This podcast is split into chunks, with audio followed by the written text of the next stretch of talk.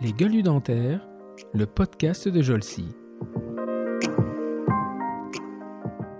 Euh, Ce qui me plaît le plus, euh, finalement, c'est le patient. C'est cette relation euh, au patient. C'était un exercice, j'allais dire, de quartier, dans un quartier où, j'étais née. Enfin, voilà, et où tu connais tout le monde.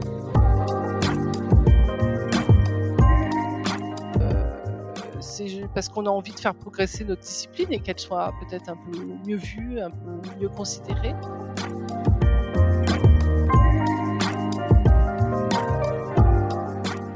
la douleur. Alors, si tu as regardé un petit peu cette, clinique, c'est très centré sur le patient. Déjà à l'époque, hein, tout tournait autour du confort euh, du patient, de la prise en charge personnalisée du patient.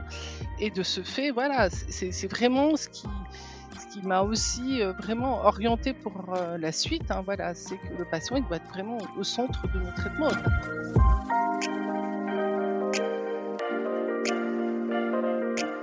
Bonjour et bienvenue pour ce nouvel épisode de notre podcast Les Gueules du Dentaire, le podcast de la société Jolcy.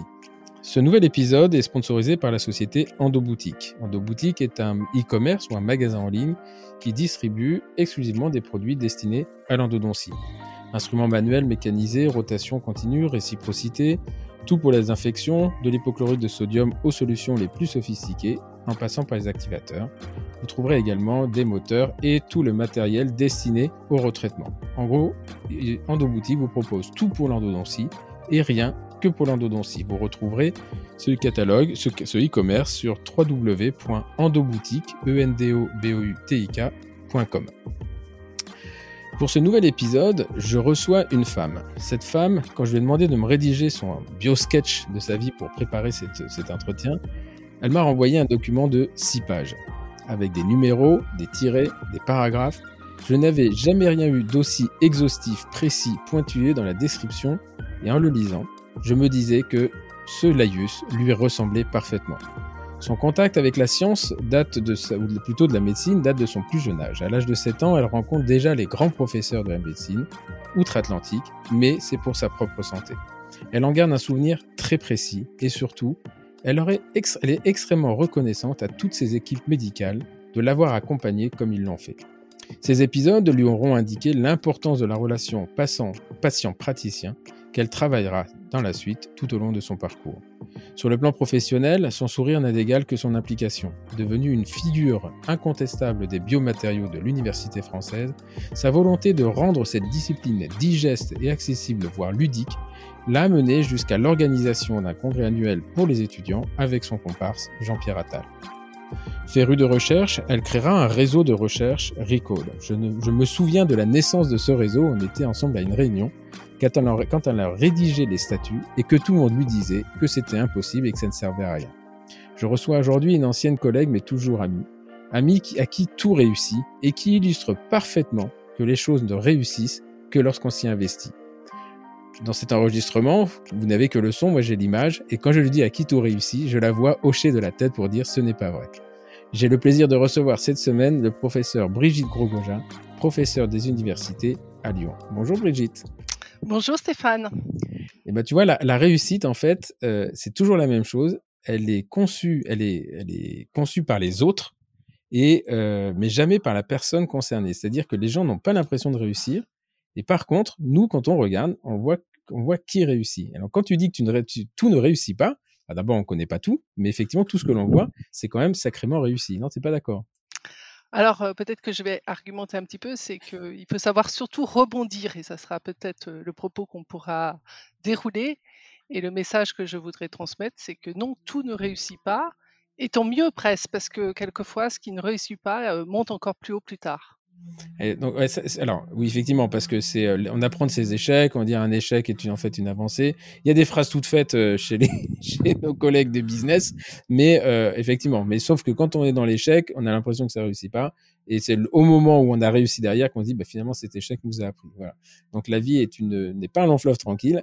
C'est une succession de, une succession de choses qui font que, à la fin, eh bien, on s'amuse parce que c'est quand même l'essentiel de, la chose.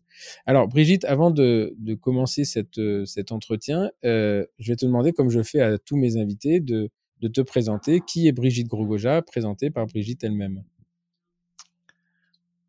Alors, Qu'est-ce que je, peux dire? Parce que finalement, tu m'as déjà tellement présenté de façon élogieuse que ça va être difficile. peut-être que je voudrais raconter, comme tu l'as évoqué, un petit peu mon histoire. Et c'est peut-être comme ça que vous me découvrirez le mieux pour ceux qui ne me connaissent pas encore. comme tu l'as évoqué, voilà, je suis née avec une pathologie à l'époque inopérable, et ce qui a fait de moi la personne que je suis devenue parce que je suis née au bon endroit et que de, ce fait, mon entourage familial a su y faire face et a beaucoup œuvré pour me garder les pieds sur terre. De ce fait, je suis excessivement reconnaissante, comme tu le disais, à toutes les équipes médicales qui m'ont accompagnée, mais je voulais aussi saisir cette opportunité que tu, m'offres aujourd'hui pour donner de l'espoir. De l'espoir pour ceux qui n'ont pas encore de traitement et qui sont dans l'attente de ces traitements et pour leur dire que avec la patience, tout vient. Donc ça, c'était moi, la petite fille, la petite fille qui a été traitée comme une princesse euh, pendant toute son enfance, euh, très accompagnée par les médecins euh, qui m'ont fait rêver. Hein. J'ai vraiment, je, vais lui rendre hommage parce que parce que je, lui dois d'être là aujourd'hui. C'est au professeur McGoon qui est l'as des as de la chirurgie cardiaque et qui à l'époque a fait un choix compliqué le jour où il m'a opéré parce qu'il a choisi de pas y mettre de prothèse. Alors pour moi qui après va travailler dans le domaine des biomatériaux, c'est toute une histoire parce que c'est voilà, c'était il y a de longues années et il a fait le choix de pas mettre de prothèse et d'essayer que les tissus se régénèrent en partie. Finalement, ça n'a pas si mal marché parce que ça a bien tenu 30 ans. Donc, c'était une belle mécanique. Alors, après, je suis, je suis venue à la prothèse. Et c'est pour ça que finalement, euh, comme tu le disais, quand on a subi soi-même des interventions, on, est probablement un autre soignant. Donc, ça m'a donné envie, envie de faire du soin, envie de rendre un petit peu ce que j'avais reçu. Et ça, c'est vraiment le, message que je voudrais transmettre. Après, dans ma carrière, c'est toujours il faut faire des choix et je suis un petit peu comme toi, j'aimerais pouvoir tout faire. Mmh. J'aimerais ne jamais avoir à renoncer, voilà. Mais euh, voilà, on a tous les deux un petit peu euh, grandi et on a compris que c'était pas toujours possible. Donc j'ai fait le choix d'une carrière hospitalo-universitaire, voilà, que je n'ai pas encore quittée comme euh, d'autres. peut-être que, peut-être que peut-être que peut-être que ces autres y reviendront par la petite porte. On sait jamais, tu sais. Ah, on entend, voilà. Alors là, c'est le scoop du. Voilà, ah J'avoue qu'il y a des discussions. J'avoue qu'il y a des discussions. ah là alors là, en fait, c'est juste l'info qu'il faut retenir. Euh, alors là, on enregistre, on enregistre le jour où, Emmanuel Macron donc nous a nous a livré sa première ministre, mais où ça va, euh, ça va très très fort euh, dans les spéculations de qui va être qui. Et euh, donc voilà, non, non, il n'y a rien de rien d'engagé. Euh, tu veux dire que tu prends le, ministère euh, de la Sécurité de la Santé? Alors là, quand, quand, on me connaît, on connaît mes compétences en politique. Là, je pense, là, je suis même pas sur la, la, fin de liste. Tu vois, c'est, euh, non, non, il y, y, a des tractations. Effectivement, il y a des universités qui se montent et, et bon, voilà, je suis sollicité sur pour pour essayer d'apporter, mais tu sais, c'est comme quand tu, tu, vis une séparation, tu as du mal après à retourner. Euh, il faut quelques années pour euh, pour digérer euh, digérer tout ça quoi. Mais donc voilà. Mais, il y a des retours heureux. oui, j'en suis la preuve. Hein. J'ai connu Camille, j'ai eu deux enfants, et là, pour le coup, je suis très très content. Mais euh, voilà, je suis pas sûr qu'elle serait contente si je disais que je retournais à l'université, mais ça, c'est un autre un autre discours. Et donc, euh, juste pour rebondir là-dessus, c'est c'est est-ce que tu sais pourquoi Parce que McGoy, c'est aux États-Unis, hein, il en a, voilà, il était migré. Et et pourquoi à ce moment-là, lui, il décide C'était la première fois qu'il opérait une enfant ou pourquoi il décide de pas mettre de prothèse sur sur ta pathologie? Parce que, parce que la, la prothèse, il savait qu'il faudrait la renouveler dans le temps et il voulait me donner une, chance. Voilà, j'étais toute jeune et il s'est dit que finalement, justement, j'avais probablement cette capacité de régénération. Et on sait que voilà, plus on est jeune, plus la mmh. régénération est quand même facile. Donc c'était un pari qu'il a eu fait. Alors j'étais pas bien sûr la première qu'il a opéré. Hein. Il a eu un, exercice très très complet, mais néanmoins voilà, c'est comme tout chirurgien, comme toi quand tu rentres, il faut prendre une décision. il avait la prothèse sur la table et, et quand il a ouvert, il s'est dit que peut-être il fallait les laisser un petit peu la nature opérer. C'est intéressant parce que ça, veut dire que, en fait, euh, on parle de gradient thérapeutique, de machin, mais euh, alors nous, c'est des dents, mais là, quand tu es sur des, pathologies aussi lourdes, tu te, dis que finalement, il a repoussé ton échange de la prothèse de 30 ans, enfin un petit peu moins, mais c'est surtout que, on sait que ces prothèses, de toute façon, elles sont à, elles sont renouvelées, enfin, elles sont à renouveler, mais tu as déjà gagné 27 ans. Tout à fait. non, non, non, je ne connais moins que ça. Moins que ça. Euh, ouais, enfin, voilà. 30, mais, 23 voilà. ans. Quoi. En fait, tu as gagné ça. Et ça, c'est. Euh, ouais, c'est. Moi, je trouve ça. Euh, euh c'est vraiment ça, c'est ce qu'on appelle euh, un vrai, vrai chirurgien, c'est-à-dire qu'il réfléchit, il n'est pas uniquement dans le geste technique, quoi. Et euh, ok. Et donc, euh, donc, mais tu, vis, tu vivais aux États-Unis ou tu étais allé juste non, pour non, non, non, je suis partie telle la princesse, voilà, avec mes parents, laissant mes frères à la garde de nos grands-parents, voilà. Et, et en fait, j'en garde un souvenir, enfin, vraiment presque merveilleux. Ils ont pris en charge formidablement la, douleur. Alors, c'est si tu as regardé un petit peu cette clinique, c'est très centré sur le patient déjà à l'époque. Mmh, hein. mmh, mmh, tout tournait autour du confort du patient, de la prise en charge personnalisée du patient. Et de ce fait, voilà, c'est vraiment ce qui, ce qui m'a aussi vraiment orienté pour la suite. Hein, voilà, c'est que le patient, il doit être vraiment au centre de nos traitements. Enfin, maintenant, tout le monde le dit, tout le monde le fait, voilà, mais c'était pas. Mais, les, mais les anglo-saxons, ça a toujours été. Hein, c'est moi, d'ailleurs, je me souviens quand je suis arrivé à, à Birmingham et où j'avais une, une, conception très très franchouillarde, enfin très francophone. Euh, la douleur, ok, bon, bah, si vous avez mal, prenez les trucs. Et, et, D'ailleurs, il y avait un truc intéressant, c'est que quand tu travailles au NHS, euh, chaque euh, chaque patient est, est sollicité pour donner son avis après chaque traitement. C'est-à-dire que moi je le savais pas en fait. Et, euh, et à un moment, tu reçois une fois par mois euh, bah, les gens répondent. Et dans les questions, alors est-ce qu'ils ont été gentils à l'accueil, les trucs machin, et dans la question c'est est-ce que votre praticien a tout fait ce qui était dans, ses capacités pour gérer votre douleur? Voilà, c'était cette notion de euh, et les patients ils mettaient euh, ouais euh, oui des commentaires. Et au début moi c'était un peu dur hein, me dit mais donc ils sont revenus me voir ils me dit mais comment pour tu donnes pas des, des médicaments pour la douleur à chaque fois? Je dis bah non. Me si si. En fait c'était vraiment y a, on, peut dire ce qu'on veut sur le NHS, il est, il est très, euh, très euh, patient center based en fait. Hein, c'est, c'est, et même leurs protocoles sont, sont comme ça. Hein. Donc là, on parle de, moi je parle de des années 95, mais toi c'est un petit peu, un petit peu avant. Euh, donc tu reviens et là tu décides d'être médecin, je suis sûr. Eh ben, mmh, j'aurais aimé et enfin voilà, je voulais faire une profession de santé. Euh, voilà, j'ai eu la chance de, de réussir mon concours euh, facilement, donc pas avoir vraiment le temps de me poser la question. Je pensais qu'il fallait le faire en deux ans, donc je, je m'étais pas préparée euh, à Lyon, au résultat. Non, j'étais à Grenoble parce que voilà, je suis grenobloise d'origine et on, a une fac de médecine à Grenoble et peut-être bientôt une fac d'antenne, enfin une antenne, puisqu'on est dans le. Le mot est important, la sémantique est très importante. Voilà, mais euh, voilà, euh, à l'époque, il après, après le choix, il fallait venir à Lyon. Et en fait, j'ai choisi, enfin, vraiment, parce que comme tu as compris, j'étais quand même très entourée. On m'a dit, il faut prendre un métier cool. Il faut prendre dentiste, tu travailleras deux jours, ça ira bien. c'est vraiment vrai. Pas le mercredi pour les enfants. vraiment, le, choix, c'était, voilà, tu, voilà. Et, en fait, voilà, ça, ça, va être bien pour toi. Ne fais surtout pas kiné parce que c'est trop fatigant. médecine aussi, tu vas faire des blocs, etc. Donc voilà, j'ai fait, j'ai fait, j'ai fait chirurgien dentiste pour être cool. Et mais euh, euh, parce que à ce moment-là, ton euh, bon, donc, ta jeunesse, tu, tu passes lycée, collège, lycée à Grenoble. ouais, ouais. Ok. Et première à Grenoble, et ensuite tu rejoins la fac de Lyon. Voilà. Ok, d'accord. Donc c'était c'était un choix. Et dans ta famille, il y avait des médecins?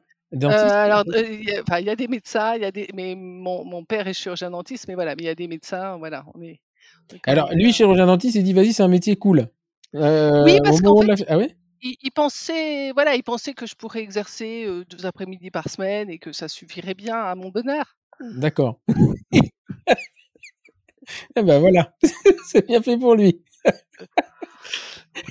Maintenant, elle travaille 7 jours sur 7. Et ok. Et donc, tu, tu, tu, tu, fais tes études à, tes études à Lyon, sympa? Oui, sympa. Ah oui, oui, très sympa. D'ailleurs, petite pensée pour tous nos étudiants là qui, qui souffrent un petit peu d'un mal-être et que j'arrive pas bien à, analyser parce que finalement, nous, c'était des belles années. Enfin, je, ne sais pas mmh. toi comment tu les as ah vécues, mais nous, voilà. Et, ça me fait ça m'attriste ceux qui vivent pas ces belles années comme on les a vécues. Alors, quand on discute un peu, je pense qu'on était très, très, très solidaires dans nos promos. C'est-à-dire que même quand les profs ils étaient très, très méchants, c'était mmh. pas si grave que ça parce que finalement, il y avait toujours plein de copains pour te consoler. quand tu cassais tes, mmh, voilà, mmh. te refaire tes mises en bouffe, tes machins, finalement c'était pas grave. J'ai eu des crochets qui sont qui m'ont été jetés du ciel, euh, voilà, en examen parce que voilà, j'avais pas fini les miens. Mais voilà, et, et, je pense que tout ça, ça, voilà, le fait qu'on soit si solidaire, voilà, c'est peut-être le message qu'on pourrait, leur relayer. Mmh c'est qu'on supporte mieux voilà quand on est en groupe et que quand je discute avec eux, il me semble qu'il y a moins ces esprits de, corps que nous faisions. Nous, je sais pas toi, mais nous, voilà, je les salue tous. Hein, voilà, il y a encore plein de copains de promo qu'on voit très très régulièrement. Et voilà. C'est pas faux. En fait, c'était vraiment le. Effectivement, il n'y avait pas de compète en fait. Il n'y avait ah pas de je me souviens de le, polissage des plaques bases. Là, on avait, c'était presque la chaîne. Il y en avait un qui était fort dans le papier de verre, l'autre qui était fort dans le lustrage. Et euh, après, nos études, c'était strict. Franchement, il y avait, des gueules. Hein. Il y avait des, bah sacrées gueules. C'était, c'était très strict. On a, moi, je me souviens, on n'allait pas en clinique engine. Ça, je me souviens. c'était, fallait. Et, euh, et, et, puis on l'acceptait en fait, c'était assez logique. On avait, euh, on faisait notre vaisselle, on avait nos instruments, on faisait notre sérialisation.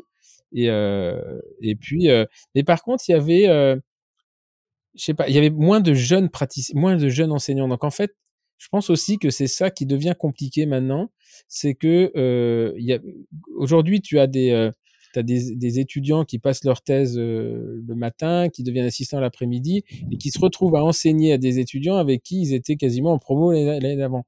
Et ça, ça, ça, fausse un peu le rapport euh, ça, fausse un peu la donne. Nous, on avait des enseignants, ils avaient 60 balais, t'allais pas les tutoyer, quoi. Enfin, globalement, euh, euh, il y avait le monsieur, il arrivait avec son nœud pape, euh, je me souviens de Monsieur Humbert, je ne sais même plus de son prénom. Lui, il te faisait flipper, quoi. Mais il était juste, quoi. Puis c'était pas le, mec qui allait pinailler sur le truc, mais par contre, ça sortait pas quand, quand ça allait pas, ça allait pas, quoi. Et bon, il y avait beaucoup de redoublants. J'ai jamais compris pourquoi d'ailleurs, mais mais voilà. Mais nous, on a des études sympas. Moi, j'ai des études sympas. Hein. Euh, il n'y a pas de mal-être. Euh, L'UNECD, on avait pas ces, euh, on faisait des questionneurs, c'était toujours, toujours très sympa. Mais c'est vrai, quand, quand je discute avec des gens de génération, on en parle encore. Hein. On, en parle, on en parle encore. Ok, et donc, tes études se passent bien. Et tu es diplômé de, quelle année? Comme moi, 94, 95 Non, je suis plus vieille, 89. 89, ah ouais. Toi, tu fais pas. Hein. tu vois, t'es gentil. Et, euh, et là, à ce moment-là, tu, tu, vas commencer à travailler en, en, en cabinet ou euh? Tout à fait. Oui, oui, je, je, bah, du coup, je suis repartie à Grenoble, hein, voilà, parce que et euh, j'ai quand même été euh, rapidement sollicitée amicalement pour pour construire, continuer un parcours. Euh, je savais pas du tout ce que c'était. Moi, on m'a dit il faut que tu fasses un DEA, comme ça s'appelait à mmh, l'époque. Mmh. Et puis, et puis après une thèse. Donc on, on m'a dit tu vas faire ça en électrochimie. Tu vas voir, ça va être formidable. Et euh, on m'a mis de. Enfin, au départ, je suis allée à l'école centrale de Lyon. Alors, euh, c'est juste, c'est pas de leur faute. Hein, c'est moi, la petite chirurgien dentiste qui est arrivée. On m'a mis devant des machines que je ne savais pas faire fonctionner. Et voilà, et donc ça ne progressait pas beaucoup. Et euh, en parallèle, j'exerçais en cabinet et j'ai eu un patient qui était prof d'électrochimie, parce que tu vas voir, ma, vie s'est fait que de belles mmh. rencontres. Et donc je raconte, voilà, etc. Il me dit non, non, mais euh, il me dit non, mais venez au labo, vous allez voir, ça va s'arranger, parce que évidemment, je voyais la date à approcher pour soutenir mon débat et j'avais toujours euh, aucune courbe d'électrochimie à montrer. Et je suis partie donc dans son labo. J'avais emmené mon potentiostat dans mon coffre de voiture. Il est venu voir, il m'a dit non, non, vous allez laisser votre truc là, ça va bien se passer, vous allez voir. Et il a eu vraiment, il m'a mis en TP de rattrapage avec mmh. ses étudiants ingénieurs là qui étaient en rattrapage. C'était les vacances d'avril et j'ai fait une semaine d'électrochimie avec ces étudiants là qui ont été très sympas, très voilà, très gentils avec moi. Et du coup, en une semaine, j'ai écrit mon master, mon, mon, mon, voilà. Et puis, et puis comme c'était sympa, et ben, je suis restée en thèse chez eux. Et, là, là, j'ai vraiment pris du plaisir à faire de l'électrochimie. On peut prendre du plaisir à faire de l'électrochimie. c'était sur, tu travaillais sur les amalgames, toi, à l'époque? Euh, Non, sur le couplage entre les implants et les suprastructures. Ma thèse, ah, déjà? vraiment, oui, voilà. Eh oui, quand même. non, non, mais c'est, euh, c'est, ouais, c'était euh, parce qu'effectivement, on disait à l'époque qu'on ne pouvait mettre que du titane sur du titane.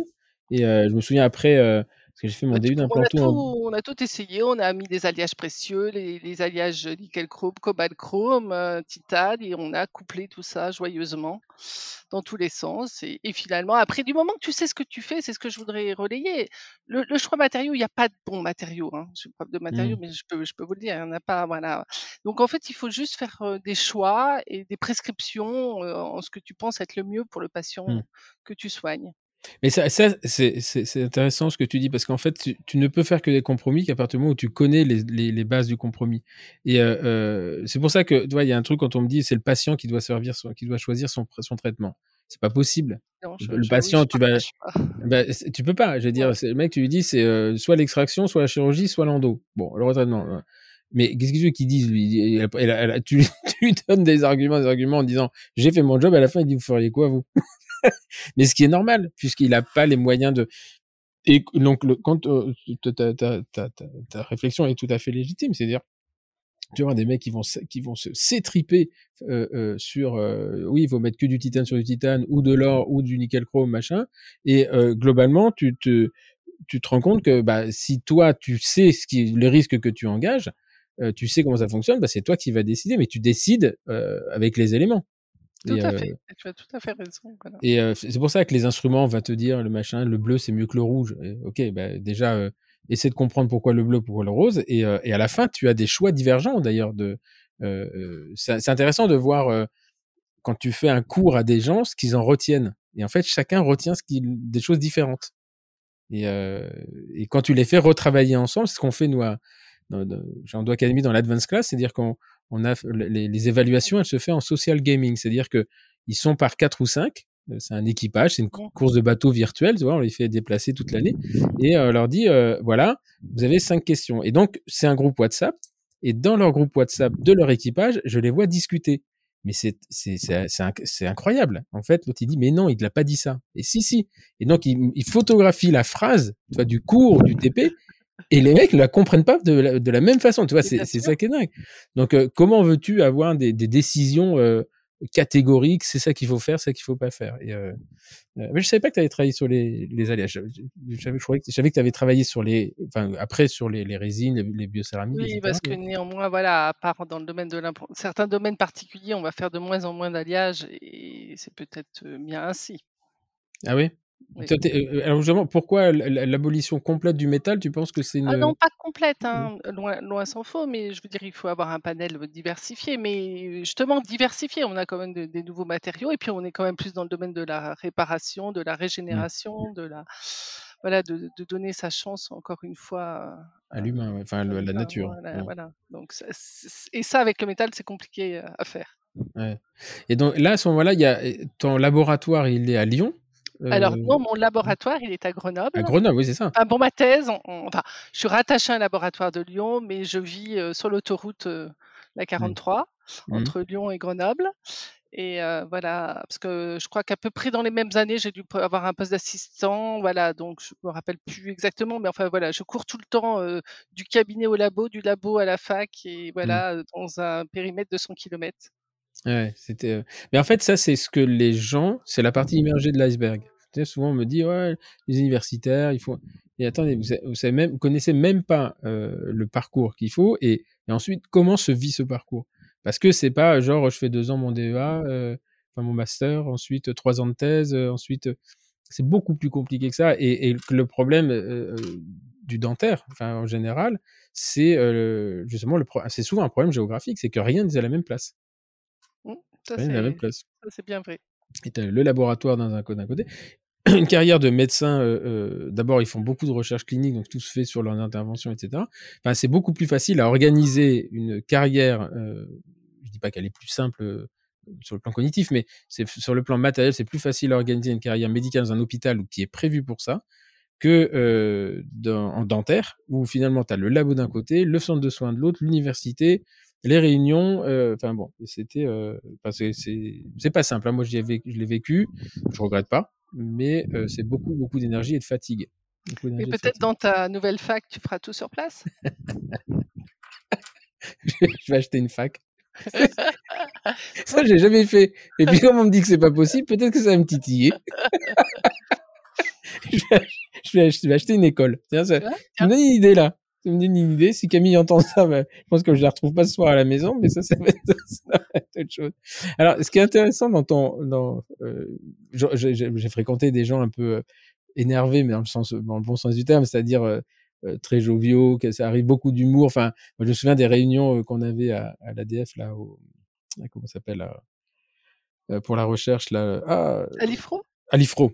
Et euh, c'était toujours sympa parce qu'en fait, on se, on se comprend à demi-mot. Faut que ça aille vite, quoi. Les, les trucs qui patassent, ça fait chier, etc. Et donc, j'ai appris que tu es euh, comme moi. T'es 10. Oui, oui. Mais on est nombreux à être 10, hein, je crois. On- Je pense, ouais. En fait, euh, alors, dix- alors, est-ce que j'ai- 10, c'est pas, euh, enfin, c'est pas 10 le chiffre 10. Et t'inverses les chiffres. T'inverses les chiffres et les lettres. Ah, Et. Et, et c'est marrant parce que euh, autant quand tes mails étaient posés, je voyais que ça avait été relu, et dès que ça relève pas, t'inverses les mêmes lettres que moi. Tu savais ça? Non, savais pas. Ah, c'est un truc incroyable.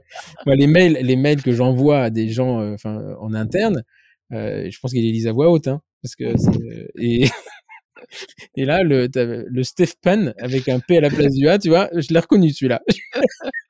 Bon, bah, tu vois, il était spécial pour toi. Mais euh, Je me suis adaptée, en fait, à l'interlocuteur. Mais tu sais, quand j'ai écrit mon HDR, euh, donc c'était en français, parce que ma thèse, j'avais écrit en anglais. Mais euh, euh, ma, ma mon HDR, je l'ai écrit en français. Et le, le mot pulpaire, que j'ai écrit, un, je crois que c'était, euh, enfin, j'ai un certain nombre de fois, je l'écris pulapire. Donc j'inverse. le P, je le mets pas là. Donc ça fait pulapire. Et donc, comme quand t'es 10 et que tu as tendance à écrire des trucs qui vont être lus, tu as des, t'as, t'as, t'as des des techniques. Donc, euh, il y avait un correcteur d'orthographe à l'époque, enfin, de, de Word, et donc j'avais mis remplacer pulapire par pulpaire. je crois qu'il a trouvé 317. Ah ouais, Donc, euh, donc voilà. Mais toi, ça a failli te coûter cher quand même, parce que quand tu racontais, là, que tu présentais un budget, euh, tu t'étais trompé, t'avais oublié un zéro, c'est ça? Mais, mais là, c'est où tu dis, normalement, ça aurait pu me coûter cher, et finalement, ça a été un atout pour nous. Ça a Mhm. été un, un atout, comme je te disais, voilà, de, voilà, c'était une, une petite erreur, et euh, finalement, les membres du jury, ben, ils nous ont plutôt adopté euh, favorablement. Et dans ces journées d'évaluation qui sont toujours un petit peu, voilà, guindées, ben, nous, on est passé, voilà, euh, très olé olé, allez, c'est les chirurgiens dentistes. c'est- ce qu'il faut savoir, c'est que les laboratoires sont, euh, laboratoires sont évalués, hein, par la, enfin, ça s'appelait l'HERS, maintenant, je sais plus comment ça s'appelle. L'AERS avant, et L'AERS, maintenant l'HRS, tu dire, voilà.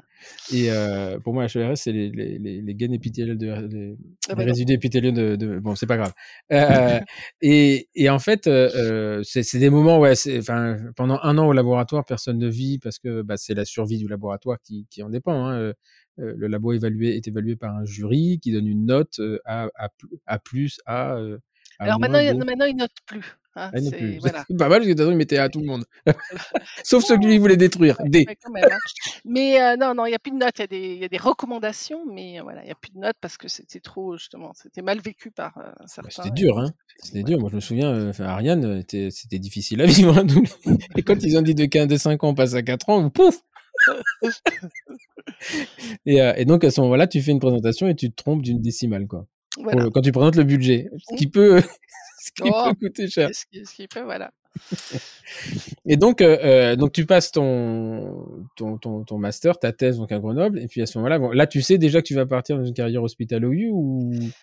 Euh, non, pas vraiment, parce que je suis restée temps partiel très longtemps, jusqu'au poste de prof.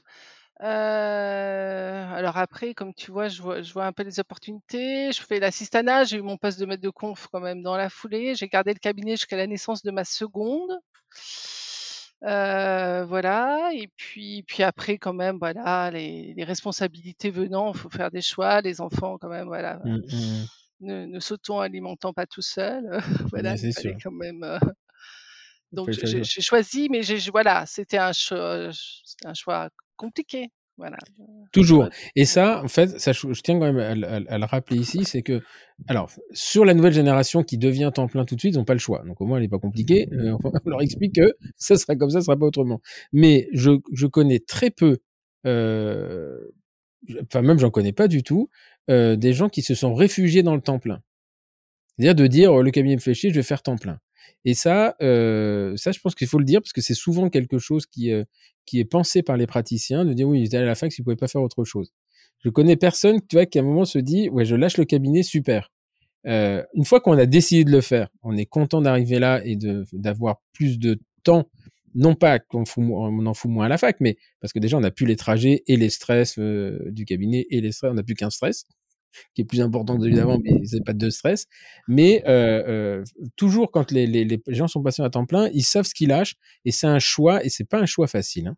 C'est pas un choix facile. Et toi, dans ton cabinet, tu faisais de l'omnipratique ou tu avais une orientation? Et déjà, il y avait quelque chose qui te plaisait plus que d'autres? Non, pas, pas vraiment. Ce qui me plaît le plus, finalement, c'est le patient. C'est cette relation au patient. C'était c'était un exercice, j'allais dire, enfin, de quartier, dans un quartier où, où j'étais née. Enfin, voilà, et, et, où tu connais tout le monde. Mmh. C'est ça qui est aussi important. Oui, c'est le, le, le, le, dentiste de famille, quoi. Voilà. Le dentiste de famille. C'est Mathieu Chotard, là, de, qui est à Saint-Cyr, euh, sur mer à La Ciotat, à La Ciotat. Et euh, il, il, me disait dans son podcast, justement, que euh, bah, lui, il était retourné euh, là où il avait fait toute son école, etc. Et, euh, et c'est assez sympa parce qu'il connaît tout le monde, en fait. Mmh, tu connais, voilà, mmh. tout, tout, tout, le monde te connaît, tu connais tout le mmh. monde. Ok, et donc euh, le, le, tu lâches le, le fait, tu seras amené à faire le, choix au moment où tu passes le concours de, de PU ou tu as ton en fait, je, l'ai fait avant, je l'ai fait après la naissance de ma deuxième, voilà, parce que le cabinet était à Grenoble. Euh, voilà, j'avais deux enfants quand même en bas âge. Euh, mmh, mmh. J'étais quand même beaucoup à la fac. Et, et à, la, à, la, naissance de ma deuxième, j'ai pas repris, euh, voilà, après la naissance de ma seconde. D'accord. Et le, euh, t'habitais Lyon? Non, t'habitais oui, Grenoble. Lyon, je faisais des allers-retours. Ah, donc tu allais, mais c'est quoi Lyon-Grenoble Il y a combien de kilomètres? 100, 100 km, une heure. Ah oui, quand même. ah oui, tu faisais sans vente pour aller travailler. Ah oui, d'accord. Il y, a beaucoup, il y a beaucoup de personnes qui se déplacent pour aller travailler. Ah bon? Ouais. Moi, je fais 5 km en vélo, ça me va bien. ouais, je sais. ça descend. En plus, le matin, ça, me permet de... le soir, ça me permet de décompresser, mais euh... Euh... ah ouais, non, ça, moi, je pourrais plus faire bande pour aller bosser. Oui, voilà, mais bon, on était plus jeunes. Hein. C'est vrai, c'est vrai. Mais euh, bon. Euh, et donc, le, le, 2013, enfin 2012, tu passes le concours de PU. bon, ça, ça, passe pas le, ça passe pas le premier coup. Et, je me, et, là, je te connais à ce moment-là, un peu dur, hein. Un peu dur. Euh... Un peu dur parce que parce que j'ai pas compris pourquoi. Euh, voilà, j'avais pas forcément demandé. On m'avait un peu programmé pour y aller et puis puis voilà. Mais mais voilà, c'est derrière et encore une fois. Euh, le concours suivant a été mieux, il était plus designé pour moi. Et, mmh. et donc, euh, le, et, la même année, donc tu dis, parce qu'en 2013, j'ai mon ouais. de. Alors, là, ça, ça a été l'année de, de, tous les rêves. Vas-y, je te laisse, je te laisse, je te laisse exprimer ton rêve. Et ben cette année-là, bon, euh, voilà, j'ai le concours. Alors, même si ça ne change pas la, personne, selon moi, ça ouvre quelques portes d'avoir un concours euh, de prof euh, dans notre euh, écosystème hospitalo-U. Et euh, surtout cette année-là, et c'était en plus c'était la semaine de l'ADF, euh, je reçois deux notifications de mail, coup sur coup, une qui nous dit que notre PHRC, notre projet hospitalier de recherche clinique, est accepté, et quasiment 48 heures plus tard, notre projet européen sur la rémunération est aussi accepté. En une semaine, nous avons deux, voilà, engrangé une jolie, un joli pactole pour avoir la liberté de faire ce qui, ce qui nous plaisait. Alors, le PHRC, il est sur. Alors, tu, juste pour expliquer un peu ce que c'est qu'un PHRC, parce que euh, souvent on dit, ouais, de toute façon, la recherche c'est de la merde, il publie que de la merde. Donc, moi, ce que je voudrais, c'est que tu expliques quand même euh, comment se passe un PHRC avant, pendant et après? Alors, avant, avant, il faut déjà avoir l'idée. Voilà, il faut avoir une idée que tu souhaites défendre. Et alors, ah, ça, ça c'est le point de vue très scientifique, mais moi, j'ai, j'ai, pour les PHRC, j'ai aussi une autre ambition, c'est de fédérer. C'est de faire du travail collaboratif, notamment euh, auprès de nos jeunes euh, hospitalo-U. Et, et, Descartes, il a eu cette double mission. Il a eu cette, cette mission, évidemment, d'essayer de, de, savoir euh, pouvoir répondre de quoi faire en cas de lésion carieuse profonde, avant que les endos interviennent vraiment. Voilà. mais euh, ça, ça c'est super et formidable, mais c'était aussi le fait que on voulait un projet où tout, toutes les, tous les services hospitaliers de français pouvaient participer. C'est pour ça aussi qu'on s'est orienté sur sur la CARI qui quand même voilà nous mmh. rassemble. Il y en a partout ça. Voilà, il y en a partout. C'est pas très compliqué à trouver. Donc voilà, parce qu'il y a aussi toutes ces phases d'inclusion. Donc mmh. En fait, c'est tu fais tu fais moi moi dans mon rôle de coordination, j'ai fait fonctionner, un projet. En fait, c'était pas moi, qui qui était au fauteuil pour faire les inclusions et cetera. J'étais, comme un chef d'orchestre avec, des virtuoses, voilà, aux commandes et ce qui a été, fort sympathique, c'est vraiment, que ça ça a réuni tous les centres et et des des des profs aux plus jeunes, assistants. Donc c'était c'était ça qui était qui était vraiment, sympa. Donc Decat, hein, pour euh, euh, si tu peux, parce que toi tu le connais, moi je le connais, mais enfin c'est, euh, euh il était, tous les hospitalo le, le, le, connaissent parce que effectivement euh, chacun était investi. Donc c'était, quel était le l'objectif, l'objectif de ce PHRC alors, il était double en ce sens que c'était d'essayer de déterminer si une éviction, sélective du tissu carieux en proximité pulpaire était préférable à l'éviction que en tout cas, moi, on m'avait enseigné l'éviction complète et comme on était aussi une communauté, de biomatérialistes, c'était d'essayer de voir si quand tu utilisais un adhésif antibactérien, il y en avait un à l'époque, sur le marché, c'était préférable aux adhésifs, qui sont dépourvus de cette molécule antibactérienne. Ok. Et donc, ce qu'il faut savoir, c'est qu'un PHRC est financé euh, par l'État, enfin par des, par l'État. Donc il était, il, était centralisé à Lyon. Oui, voilà, il faut un centre de coordination. Il s'est trouvé que voilà, comme c'était un moment où j'avais une certaine disponibilité, j'en ai été le porteur, mais ça aurait pu être bien d'autres personnes au sein de notre communauté qui l'auraient porté. Euh, combien d'inclusions de patients? Euh, tu en total? 462, je crois, pour ED4. Alors que tu as compris que les chiffres, ne sont pas inscrits dans le même. Donc, Ils ça peut être 462, ça peut être 4620, on vérifie. non, mais je crois bien, parce que j'en ai d'autres depuis. Je crois que c'est 462. Je, t'enverrai. Il est fini ce PHRC ou pas? Alors, c'est une bonne question, tu vois, voilà. Quand j'aurai le temps, euh, il nous reste un papier à écrire. Euh, J'ai le médecin coordinateur qui m'envoie un mail à peu près tous les jours pour qu'on s'y mette. Donc, on, on, a, on a les résultats. il faut qu'on les partage. Euh, néanmoins, et j'en ai l'explication, c'est qu'il y a tellement de projets qui sont venus par-dessus avec et je leur en veux pas du tout, des, priorités un petit peu de recrutement, parce qu'il y avait des, des doctorants euh, voilà, qui, qui, étaient impliqués, pas dans des, dans des quatre, mais dans ceux qui ont suivi, que on a écrit tous les papiers de la Terre euh, sur les autres, et on mmh. a un petit peu laissé d'enquête. On n'a pas fermé, hein, pour l'instant, il, il, est encore, euh, c'est un projet encore ouvert, parce qu'on on savait pas, on a les résultats non?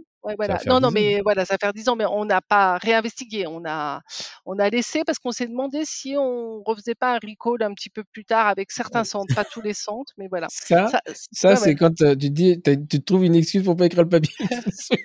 Attendez, on va faire un petit retour à 10 ans, c'est quand même génial. C'est beaucoup mieux. tu m'as démasqué, mais voilà. C'est un peu ça, mais promis, promis, c'est bientôt sur le haut de ma to-do list. Donc, mais par contre, vous avez déjà communiqué sur les résultats ah, ou pas du tout?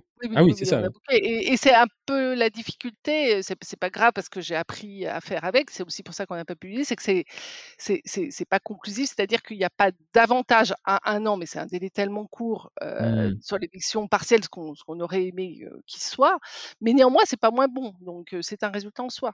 Mmh. J'ai bien appris. Une non-infériorité. Après, moi, ça m'aurait arrangé que ce soit moins bon. Hein. ouais, toi, toi, oui, mais pas nous, nous. non, non, pas, forcément, parce que c'est toujours euh, la question, on expose, on n'expose pas. Mais euh, et euh, après, il y a d'autres. Il y avait, c'était Lars Björndal qui ils avaient fait, un, une étude un peu. Mais le, mais eux, ils avaient testé trois trucs. C'était le le coiffe, ce qu'ils appellent le coiffage indirect. Oui, en deux temps, euh, le temps d'une réintervention. Il réintervenait derrière pour vérifier la, la reminéralisation du tissu. Euh, euh, ok. Et l'effet de, de, de, l'antibactérien dans le dans l'adhésif, maintenant ils en ont tous de toute façon. et, puis, et puis pas, alors là absolument pas pas concluant. Après 462, est-ce que c'est euh... Oui, est-ce que c'était suffisamment puissant Il y a plein de choses hein, qu'on peut se demander. Alors, il y avait nos amis libanais qui ont fait aussi l'étude de leur côté, donc on avait dit qu'après on poulerait nos résultats. Voilà, on n'a pas tout exploité. Moi, je pense que c'était surtout parce que ça a gardé. je pense que ça a créé une communauté. Et, mmh. tu vois, l'avantage direct que je vois, c'est que maintenant on est très fédérés, on a appris sur les autres à, travailler ensemble. Enfin, moi, j'ai beaucoup appris pendant ce projet-là, et je pense que du coup, je suis devenue quelqu'un qui sait mieux accompagner les suivants. Euh, donc, finalement, le, le, bénéfice, c'est un bénéfice opérationnel, j'allais dire. Mmh. Après, c'est une force. Enfin, c'est pas donné à tout le monde. Moi, j'ai pas réussi. Hein. Quand on avait fait le PHRC, c'était PulpSev, donc sur la, pulpotomie camérale. J'avais impliqué une dizaine de cents et j'ai jamais réussi à les fédérer. Et d'ailleurs, le, ça, reste un de mes gros échecs professionnels, c'est de ne pas avoir réussi à mener ce projet à son terme euh, et, euh, et j'en porte une grosse responsabilité, je, suis assez, assez sûr. Alors le sujet faisait peur, hein, c'est-à-dire que on, demandait aussi à faire de la pulpotomie et les gens me disent bah ouais mais on sait pas si ça marche. Non mais je pense que c'est pour ça d'ailleurs qu'on fait l'étude. ça serait pour voir. Et, euh, et mais effectivement fédérer des équipes euh, à distance, euh, enfin les, les remotiver, etc. Moi, j'ai pas, j'ai pas réussi. Honnêtement, j'arrive à fédérer des, des, des, gens autour de moi et faire des trucs, mais euh, dans le, le... alors j'en ai eu j'en ai voulu beaucoup au, au système de que les gens s'impliquent pas mais finalement après avec un peu de recul, je me suis dit bon bah c'était le problème, il est il est pas là où on a envie de le voir. Et ça c'est c'est c'est autre chose. Mais euh, et donc et le projet européen sur la reminéralisation, c'était quoi ça? Ah bah Celui-là on l'a bien fini. En fait, c'était de développer des bioverts et c'était un projet qui impliquait trois doctorants, enfin à minima. Quand tu candidatais, euh, il fallait énoncer le nombre de, de doctorants que tu étais prêt à accueillir et le nombre minimum était de trois, donc on a pris trois parce qu'on trouvait que c'était déjà bien. C'était déjà une grande famille pour le petit groupe que nous sommes. Et euh, voilà, donc chacun a développé. Donc c'est des travaux qui, qui continuent sur, sur des bioverts, euh, euh, même au-delà de ces, ces, trois PhD. Et euh, c'est en cours avec l'industrie. Ça, ça, ça, ça, a plutôt bonne presse. Tu connais peut-être les travaux de Caroline Moko, c'est elle qui a mmh, repris mmh. un petit peu. Voilà, donc on, elle était en, en, mobilité chez Bart van Berbeck. Voilà, c'est des choses qui sont bien dans une bonne dynamique. Comment ça s'appelait? C'est j'avais été j'avais failli travailler avec eux puis après ça s'est pas fait. C'est un laboratoire c'est un même une, je pense que c'est commercialisé des, des, des, des, les peptides les peptides amélaires. Comment ça s'appelle ce truc? Euh, pas, pas, les, amélo, euh, les peptides amélaires. C'était une injection de peptides amélaires qui permettait une reminéralisation de l'émail. Ça parle, ça, parce que moi je vois les, les, les amélogénines mais pour la paro. Non, non, il y a des. Mais c'était commercialisé. Hein. C'était. Je... Faudrait que je retrouve le, le nom. Ça s'appelle. Mais Nelly connaît. Bon, euh... Mais, mais euh, c'est possible que ça me revienne, mais tu sais, voilà. Et c'était, en fait, c'était parce que c'est sûr, à part principe, on, on, on, l'émail étant acellulaire, en disant il n'y a pas de régénération possible, il n'y a pas de réparation possible.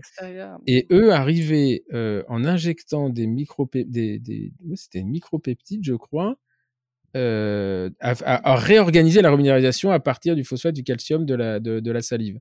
Et euh, voilà. Mais après, euh, je suis pas allé plus loin. Et moi, ce qui m'intéressait, c'était effectivement de foutre ça sur de la pulpe pour voir si, pour euh, toi, si ça faisait pareil. ça faisait, ça faisait du sens. Et je, mais c'était ouais en 2014, 2015 dans ces eaux-là. Hein. Donc, et c'était commercialisé. C'était commercialisé. Et donc, et ça, ce PHR, le, le, projet européen, il, lui, il est, blo il est bouclé, quoi. oui, là, là, oui, là, là, bah, voilà, les, les, financements, en tout cas européens, euh, sont clos, mais voilà, mais, mais le projet perdure au, au, travers d'autres doctorants. D'accord, mais là, c'était pas un projet clinique, c'était de la recherche fondamentale. Non, non, c'était de la recherche fondamentale à la paillasse. Ok. Et, et donc, tu, tu dis, en 2013, ça sera gravé dans ma mémoire. Donc, d'une part, ce que j'ai poste de PU, le PHRC et surtout toute l'équipe qui est autour, qui m'a soutenu c'est ça, hein, que je, ne dis pas de bêtises, ou t'as pas d'équipe? bah, Si, si, alors j'ai à la fois une équipe de recherche, voilà, voilà ça, ça, voilà, ça fait partie d'une, d'une partie de ma vie, et puis donc pour, pour Biodansol, ce projet européen, c'était, on l'a vécu avec l'équipe de notre recherche, on avait des partenaires industriels anglais, et ça c'était un, bout de ma vie, l'autre bout, bah, c'était en mmh. clinique avec des. D'accord. Et donc, des CAT qui est né euh, dans un congrès? À, la, Société ah, française des biomatériaux en Avignon. Et, euh, et c'est quoi? C'est suite à une présentation, il y a quelqu'un qui lâche une question et, et ça naît comme ça? En fait, on se donne des thèmes. Alors, c'est très sympa nos journées d'hiver de la SFBD en Avignon, parce que généralement, en plus, on a toujours un, ou, très beau temps ou beaucoup de neige. Voilà, on a ces deux extrêmes. Et cette année, il faisait particulièrement beau. Et on avait décidé de faire un. On se donne toujours une petite thématique. On avait décidé de discuter de la de recherche clinique. On avait invité d'ailleurs François Gueffier qui va être le médecin méthodologiste qui, qui nous accompagne depuis, voilà. Et à la fin, ben, on s'était dit, bah allez, finalement, pourquoi on se fédérerait pas tous là, qui sommes autour de la table, pour faire un projet ensemble Et c'est là que, que, que Decat est né en fait. D'accord. Et, et vous décidez à ce moment-là en plus d'aller au-delà des services hospitaliers, mais en plus de d'impliquer des dentistes libéraux. Alors là, on n'a pas, je suis pas sûre qu'on ait vraiment décidé. Euh, c'était plutôt eux qui étaient moteurs, faut leur reconnaître ça. C'est-à-dire qu'ils ont dit ouais super, on va faire ça à l'hôpital, mais euh, finalement nous on a encore des cabinets et on aimerait bien le faire au cabinet aussi. Mmh. Et je t'avoue que moi qui était la qui assurait la coordination, je me suis dit: «Oh là là, mais ça va être compliqué tout mmh, mmh, ça». Surtout que le design n'était pas si facile que ça, en ce sens que le praticien faisait son soin, ça ça va, mais qu'il fallait qu'il soit évalué pour éviter les biais par un autre praticien dans le temps. Donc à la limite à l'hôpital, je sais pas comment ça fonctionne dans tous les services, mais chez nous finalement les patients, ils ont l'habitude de voir, différents, soignants autour d'eux et ça les mais au au cabinet. Néanmoins, c'est quand même un peu toujours la même personne qui, mmh, te mmh, mmh. reçoit, hein, sauf quand tu as un remplaçant ou chose comme ça. Et confier ton cabinet, hein, c'est un peu comme confier ta maison. Il faut, laisser les clés à un autre praticien qui se déplace, qui vienne.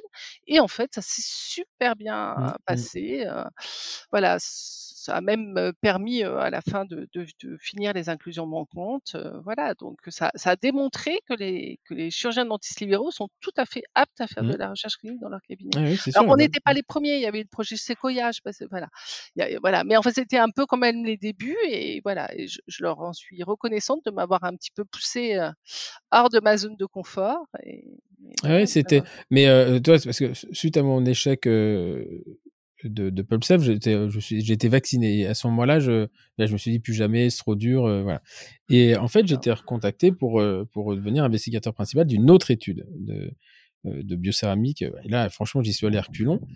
Mais bon, ils ont trouvé les mots pour me, me convaincre et, euh, et donc on a lancé l'étude. J'ai investigué le voilà et, et ça c'est très et donc c'est il y a 800 il y a huit recruteurs, je crois, ou neuf recruteurs, et il y a un seul centre universitaire, donc qui est belge de mémoire.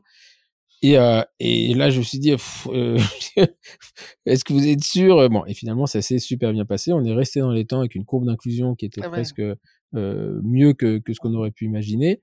Et toi, ça m'a vraiment, euh, vraiment reboosté dans l'idée de me dire, bon bah voilà, pourquoi pas le refaire un jour? Mais euh, franchement, euh, j'y suis allé, j'y suis allé vraiment à reculons. Et en fait, ce qui est très très difficile pour le PHRC, c'est c'est le système, de, comment on appelle ça, la cellule hospitalière. Oui, la alors ça, change de nom. Hein. Moi, c'était la DRC, DRCI, maintenant c'est la DRS. Voilà, ça peut être les. Vous, c'était les URC, je crois, à les URC, C'était les unités de recherche clinique. Ils étaient super, mais vraiment, je me souviens de, de cette équipe qui était, mais d'une lourdeur, d'une lourdeur. C'était et pas. En fait, c'est une lourdeur qui est inapplicable pour nous. Enfin, juste pour donner une image, je me souviens, la première étude qu'on a fait, c'était sur le, le bioroute en, de, de 2012 à 2014 quand il y avait une femme, euh, donc c'était en fait on comparait euh, l'obturation au bioroute monocone versus le chaude. Bon, et quand c'était une femme, euh, il fallait lui faire faire un test de grossesse. Ah, putain, enfin c'est compliqué quand même. T'as une personne qui vient faire soigner une dent à l'hôpital, tu demandes et je reverrai toujours moi la tête de de, de l'assistante la, euh, en chef, l'infirmière en chef, qui, était, qui avait un humour euh, qui piquait un peu, mais moi j'aimais beaucoup. Et elle arrive dans, dans mon service comme ça, elle me pose un carton sur le table, elle me dit, pouvez ouvrir le carton? Et là, j'ouvre, il y avait, je sais pas, 60 tests de grossesse. Elle me dit, je peux savoir ce qui se passe dans votre service? J'avais pas su cette petite. Ah c'était, euh, Et là, c'était hyper délicat, quoi, parce que jusqu'à quel âge tu le demandes? Oui, oui, non, non.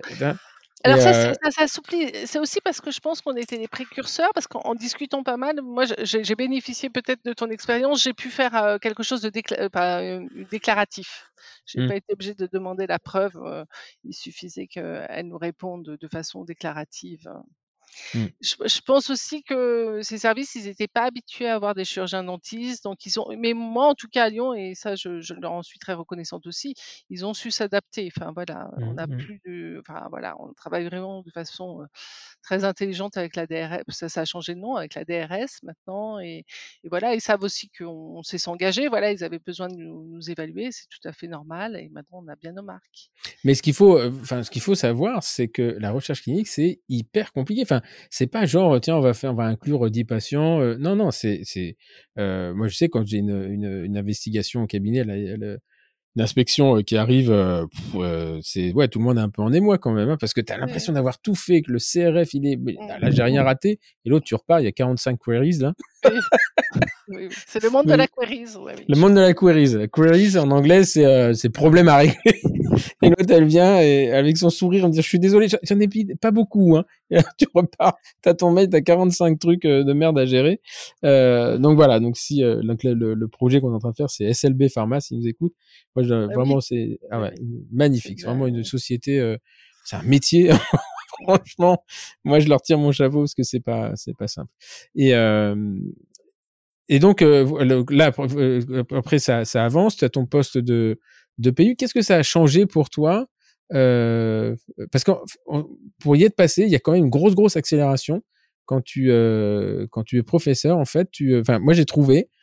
Et à ce moment-là, il y a plein de portes qui s'ouvrent et tu sais pas pourquoi. Alors, est-ce que c'est l'inertie de ce que tu as planté pour arriver PU qui fait que ça se voilà, ou est-ce que c'est ce fameux euh, euh, grade, je sais pas comment on appelle ça, enfin euh, cette reconnaissance de titre qui fait que les portes s'ouvrent et qu'on dit bah maintenant qu'elle est PU, on va s'y intéresser? Alors, je je suis pas sûre d'être la bonne personne pour, pour te répondre. Euh, peut-être que moi, je me suis senti, la- euh, c'est peut-être moi, je me suis senti la liberté de dire que voilà, j'allais faire ce qui me plaît, mais je pense que tu, tu fais un petit Hmm, peu de la même fait façon. voilà. Et que peut-être ça, ça m'a levé, euh, voilà, une inhibition que, que j'avais. Et puis maintenant, je me suis dit, maintenant, t'as t'as plus rien à perdre. Euh, fais- voilà, je, je- je fais le, ce qui est nécessaire d'être fait, mais euh, je développe surtout les activités qui me plaisent. Je, je le Hmm. reconnais bien volontiers. D'accord. Et donc, euh, euh, donc le, le- le- toi, tu es en, en biomatériaux, hein, en discipline fait. fondamentale.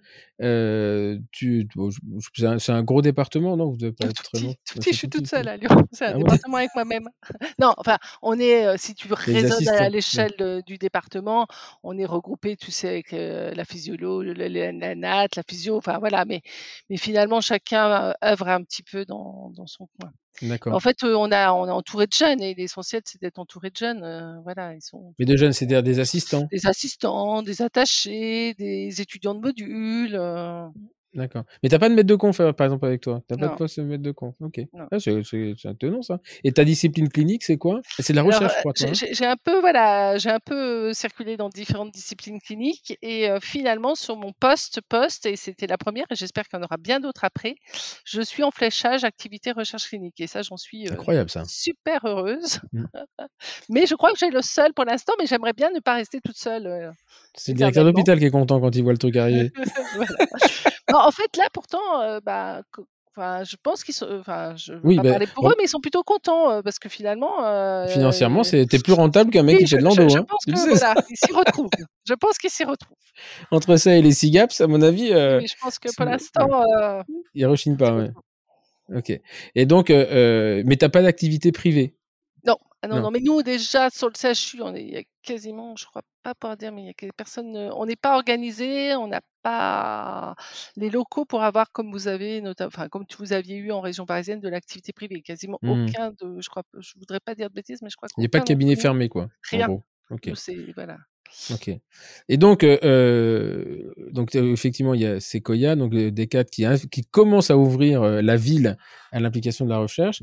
Et là, euh, et ça, je me souviens, je le connaissais à l'époque, tu commences à, à, à- il y avait un truc qui s'appelait, qui, qui, euh, il y a un réseau, un réseau américain qui est chapeauté par le, le NIH. Oui, tout à fait. Chapeauté et financé. Et financé par le le chapeauté t'en fous un peu. Par contre, financer, ça. Et, euh, et, et donc, qui est, euh, attends, ça s'appelle le DPBRN. Tout à fait. Est-ce que tu, est-ce que tu peux nous expliquer ce que c'est? Parce que ça, c'est assez, c'est assez génial, en fait. Alors, heu, l'histoire, c'était qu'il y avait quand même un des groupes de chirurgiens dentistes aux États-Unis qui s'étaient, heu, sur des initiatives qui leur étaient propres, rassemblés pour faire, bah, justement des essais de de recherche clinique de différentes formes, heu, que justement le NIH, hem, a commencé à s'y intéresser. Il a fait une il a fait une approche un petit peu de faisabilité en en en réunissant 3 d'entre eux, sur les années 2008 à 2012 et en leur donnant un petit financement. Et puis il a vu que la ils arrivaient à se structurer et il a décidé d'ouvrir, cette initiative à l'ensemble du territoire américain. Donc il a fait un réseau na national.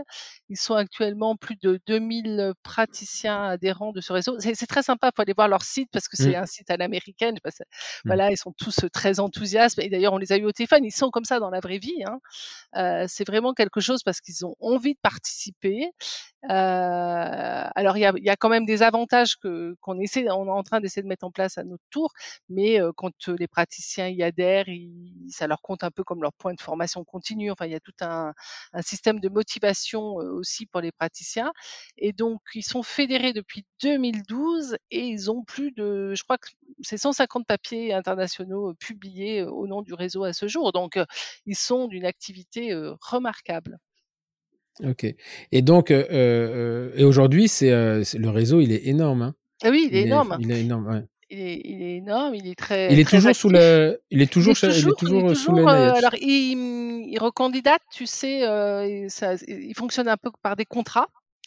Donc D'accord. heu, il recandidate et au départ, ils avaient même pu in inclure, heu, le réseau japonais. C'était voilà Ah ouais? et là, on avait vu parce que comme on va y venir, on on en a monté un en France et on avait demandé si on pourrait pas être un petit bout du réseau américain, Mmh. mais heu, c'était plus possible. Le NIH n'accepte plus de candidature, heu, étrangère, quelle qu'elle soit.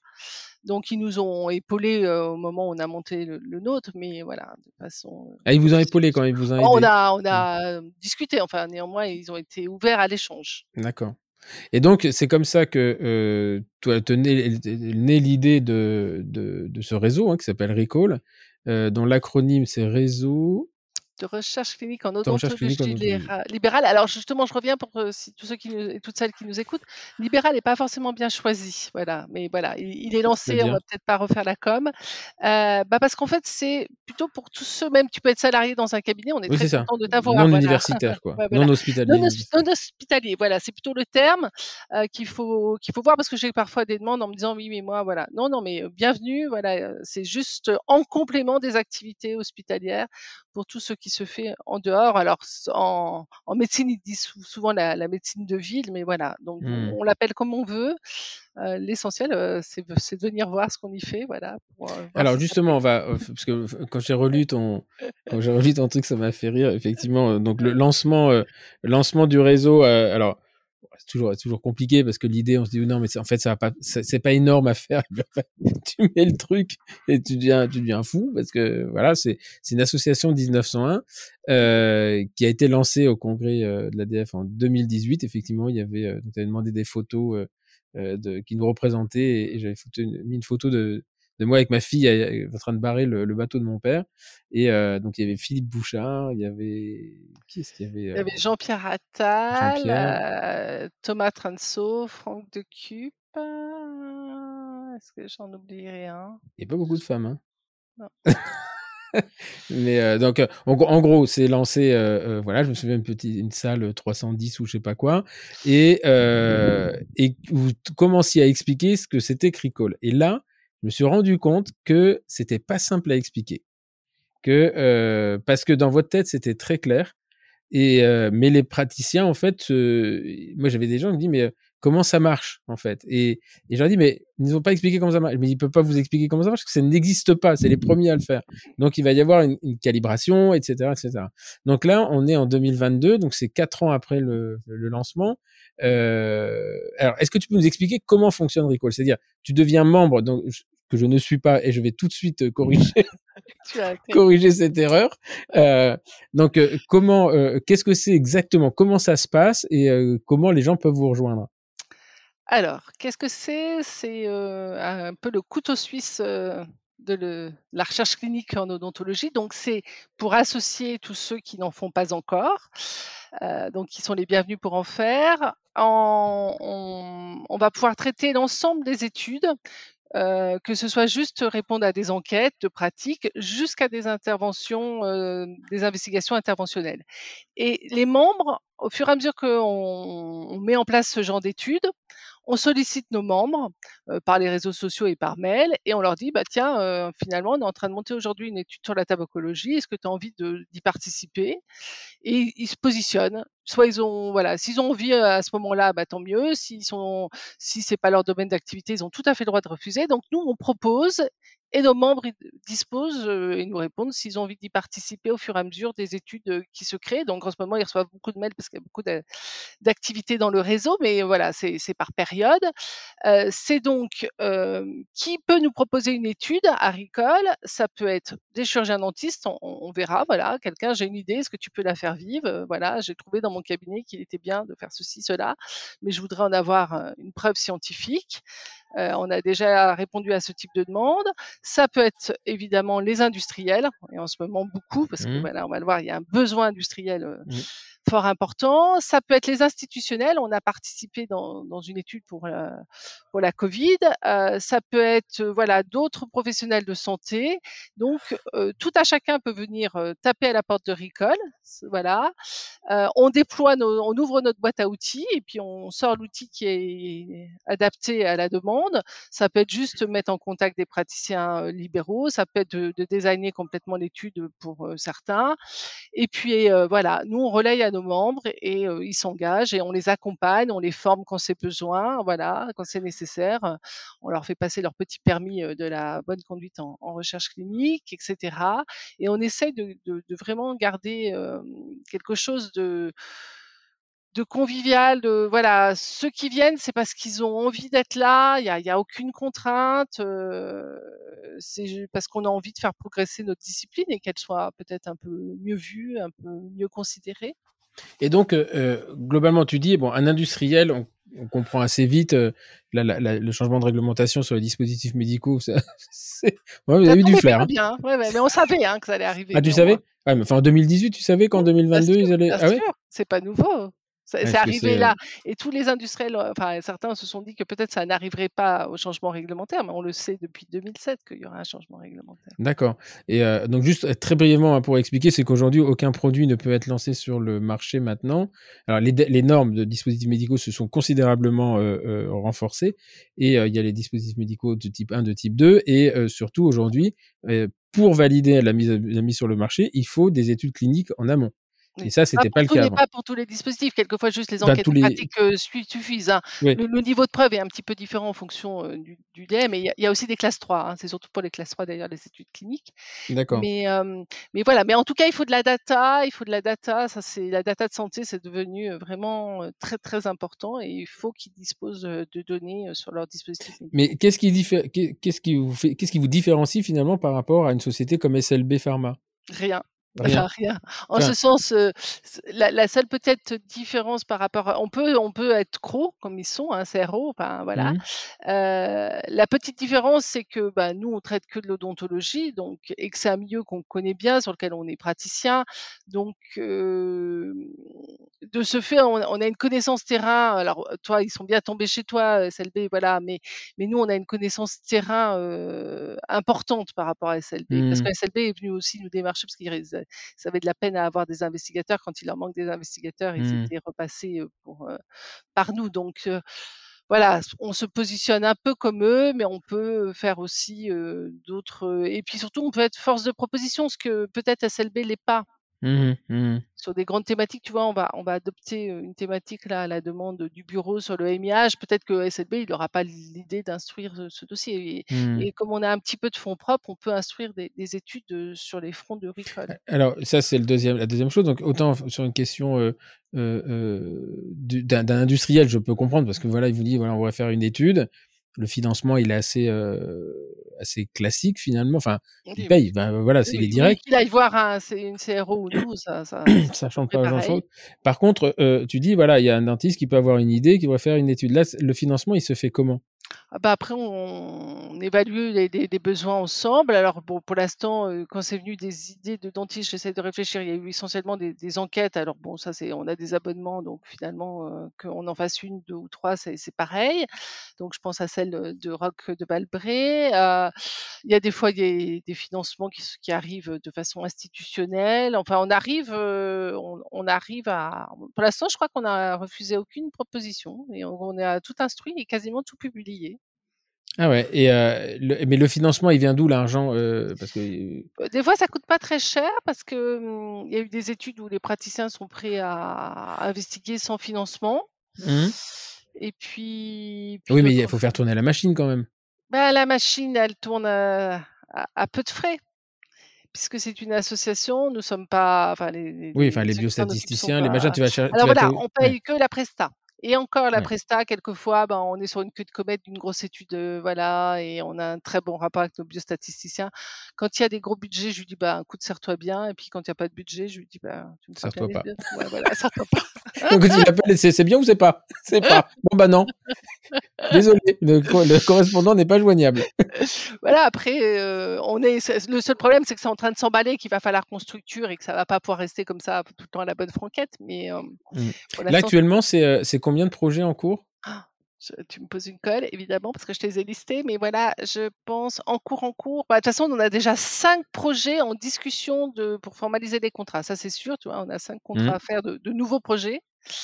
Heu, ça, je les ai bien en tête parce que voilà, on est en train de de de les finaliser et on a encore, heu, on a oui, après ça ça dépend du stade du projet parce qu'il y a des projets qui sont finis en inclusion, mais qu'il faut qu'on valorise. Je pense à Mmh. Resto Data, voilà, Resto Data, on a fini les Alors vas-y, Resto Data, ça c'était, heu, c tu peux nous en dire un peu plus sur celui-là? Alors, Resto Data, ça a été le premier projet, du réseau, Recall, puisqu'en fait, quand on a créé le réseau, c'était Mmh. aussi, parce qu'on voulait y faire quelque chose. Enfin, voilà, c'est pas juste parce qu'on voulait prendre le le devant de la scène à l'ADF.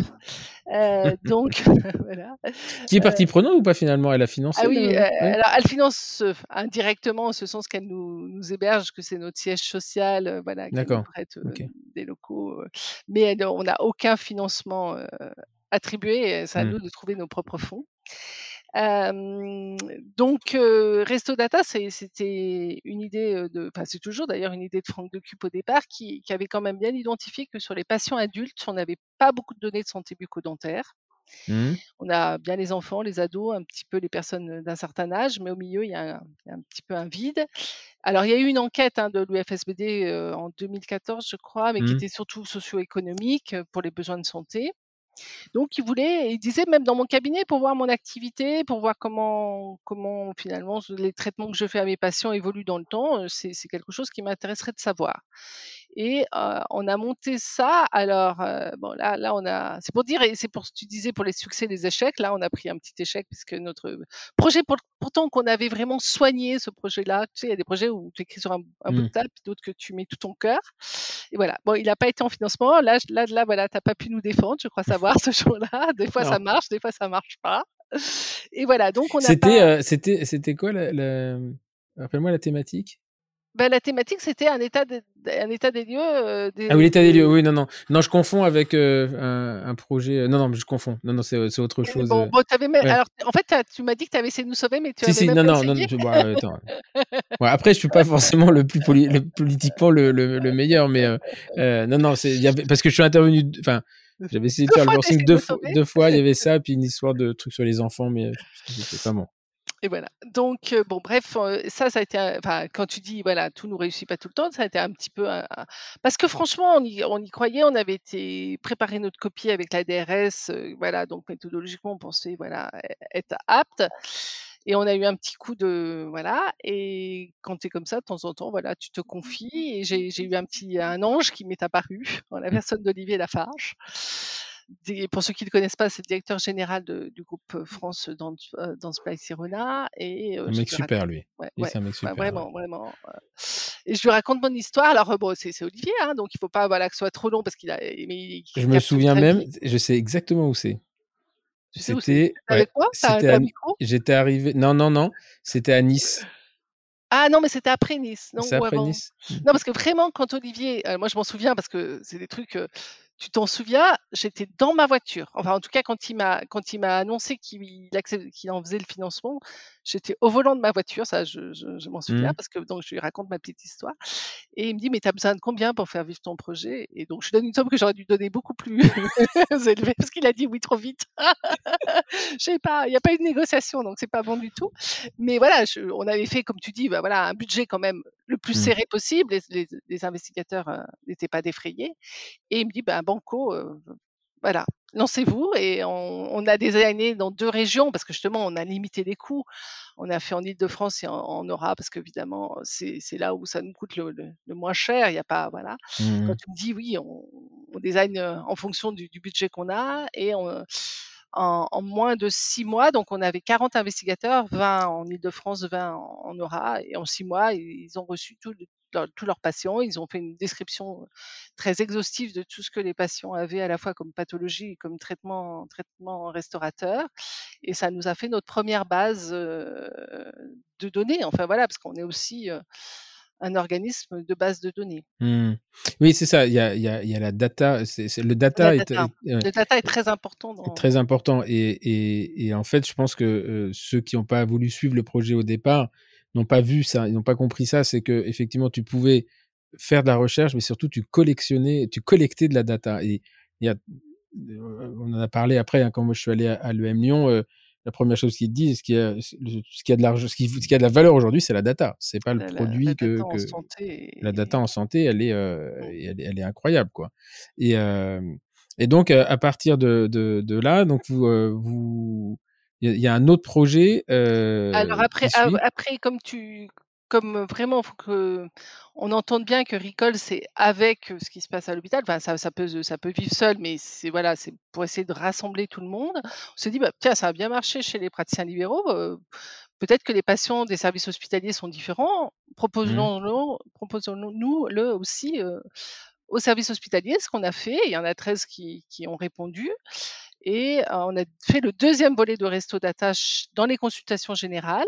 Là, pareil, on a eu 400, pour- si tu me demandes les chiffres, 422 patients qui ont été inclus à l'hôpital.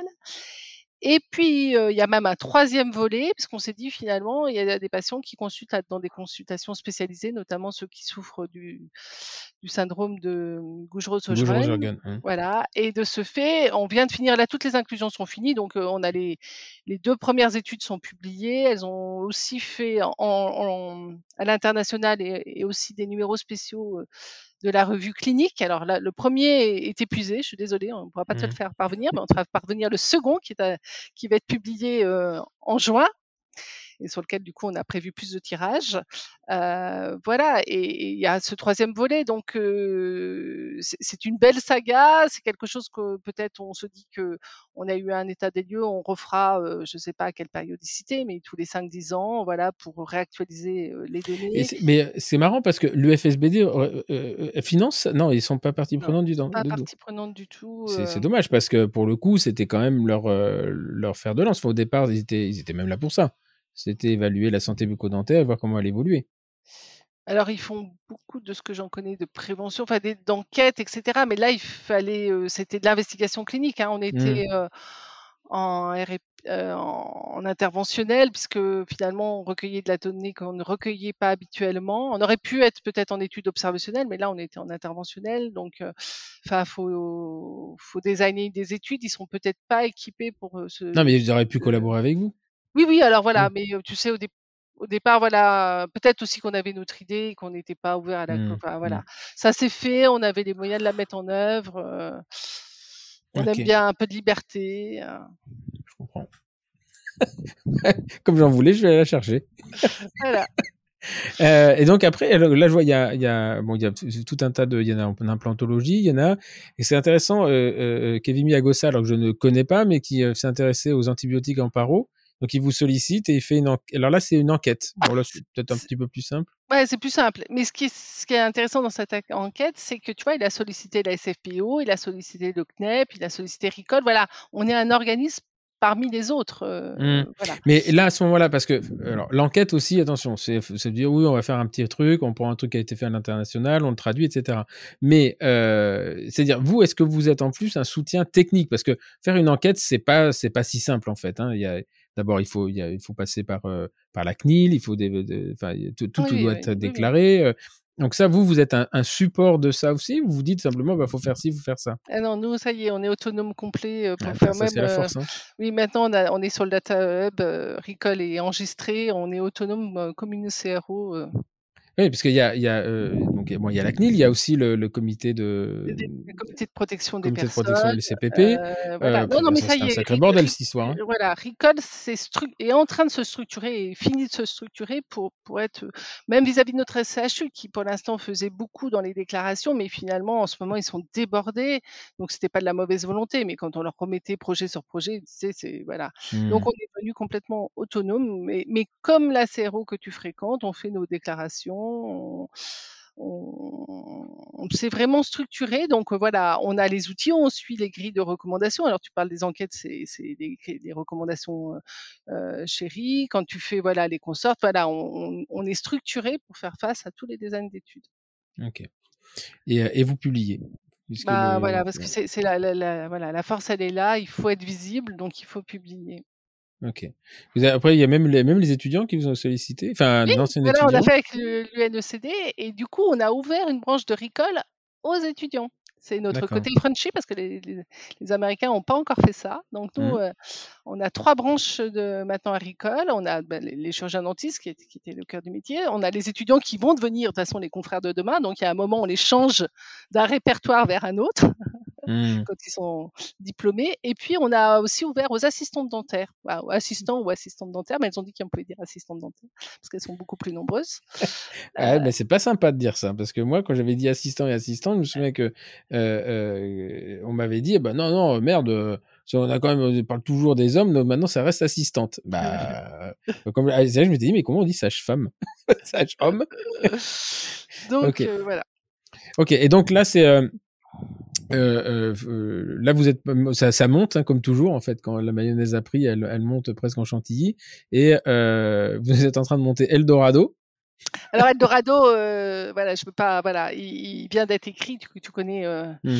la sélection des projets européens, mais néanmoins, c'est le fait d'avoir fait euh, d'abord une enquête. Ces enquêtes, généralement, c'est une première, un premier tremplin pour designer des projets plus ambitieux. Et c'est comme ça qu'on a été sollicité pour rentrer, pour que Recall rentre dans un projet européen qui, voilà, j'espère. alors, si c'est pas cette année, quelquefois, il faut candidater deux fois à l'Europe pour, pour l'obtenir, mais. Bah, j'ai une question là qui me, qui me vient. de, de- maintenant que la Sécu a. Parce que la CPM, elle a quoi 10, La CCM, elle a 10 ans. Oui, tu Euh, voudrais, tu voudrais savoir s'ils ont des données chiffrées. euh, Ouais, est-ce que est-ce que c'est possible de collaborer avec eux? Parce que c'est quand même assez intéressant maintenant qu'il y a un code pour chaque acte, euh, de, de, de, de travailler avec eux ou c'est pas possible? Alors, c'est possible. euh, il faut faire des formations. En fait, ils ouvrent pas, parce qu'il est logique, hein, leur base de données euh, à tout le monde. Donc, il y a des formations. Il y a très peu d'odontologie, je crois, qui les ont suivies. Euh, bah, pour l'instant, voilà, on ne pouvait pas se dire. On, on l'a un petit peu en tête. de- Peut-être qu'un d'entre nous euh, fera de la formation euh, pour avoir accès aux bases de données. Pour l'instant, c'était pas notre priorité. Notre Mhm. priorité, elle était vraiment tournée vers, le- vers les praticiens. Nous, on a vraiment envie de créer du réseau. Et voilà, la CNAM, c'est qu'un outil pour nous.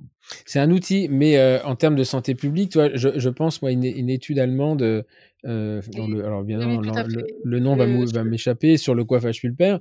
Les mecs ils te sortent quand même une évaluation sur 148 000 dents. Oui, oui, bien sûr, oui, oui. Et, et, et ça, ça, ça donne quand même une, une bonne visibilité de la chose, au moins une tendance, tu vois. C'est euh, Oh non, mais il y, a- y a pas mal maintenant. euh, oui, les Allemands surtout publient beaucoup sur base de données, avec, avec toutes les limites de ce que c'est, ce que tu trouves dans une base de données.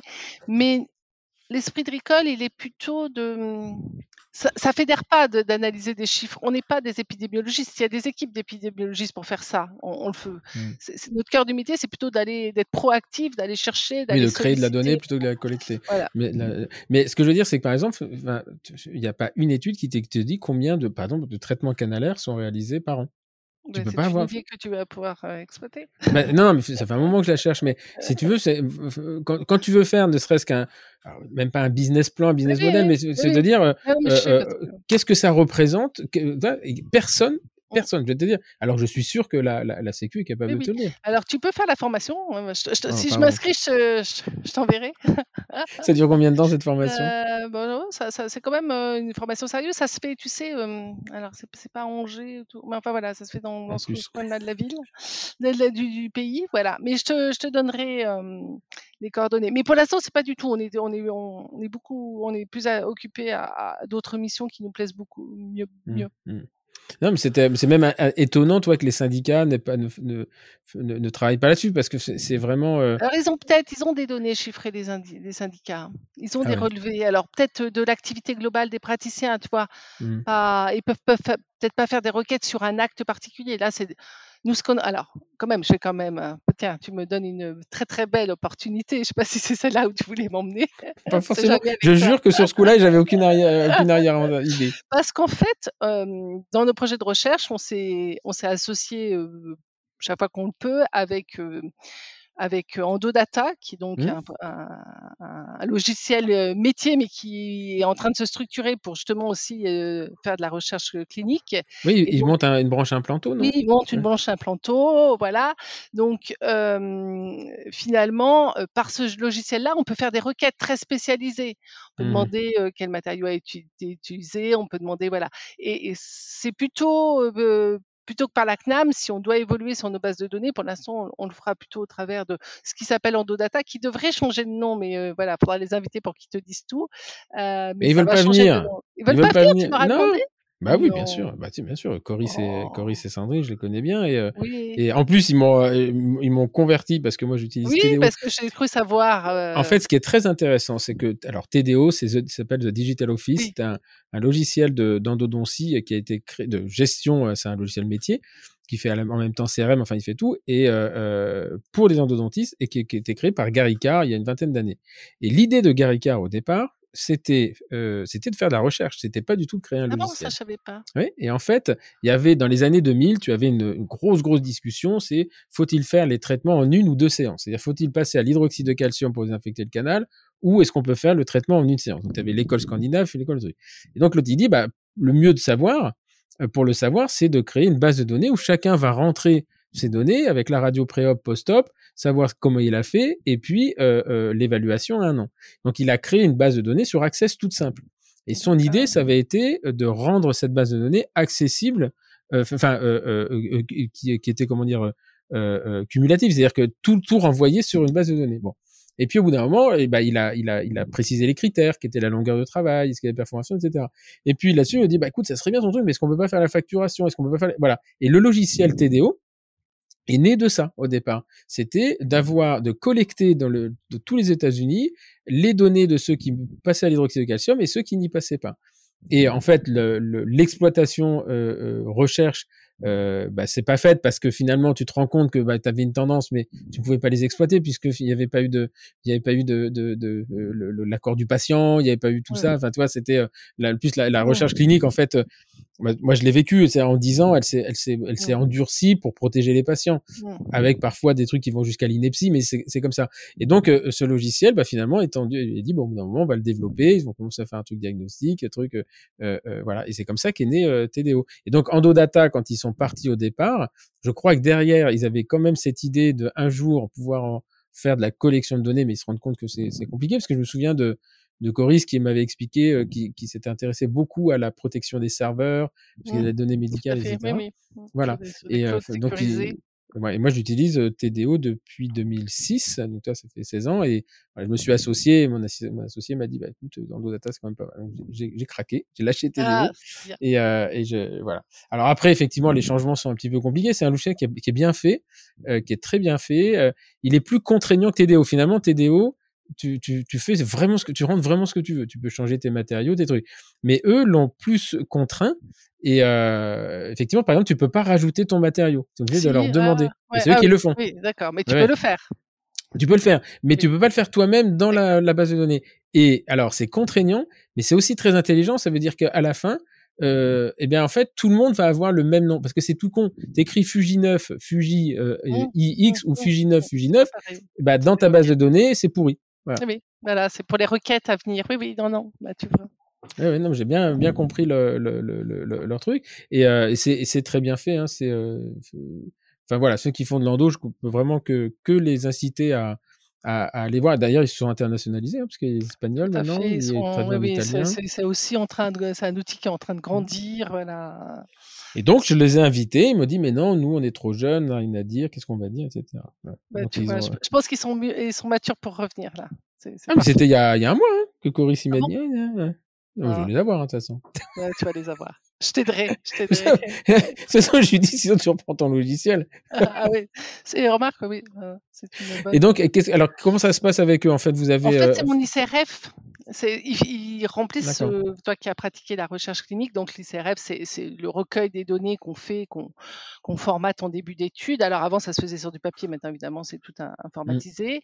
Et finalement, dès que c'est possible, alors c'est pas toujours possible selon le type d'étude qu'on a à faire, mais dès que, et on va essayer de travailler ensemble, dès que c'est possible, ça devient notre ICRF et ils, nous, font le, suivi, les requêtes. voilà, c'est un outil. Voilà, on est en train de l'améliorer ensemble. Moi, pour mes besoins de recherche clinique, mais voilà, c'est un outil très. Mais, là, là, il est quand même très très orienté en dos. Hein.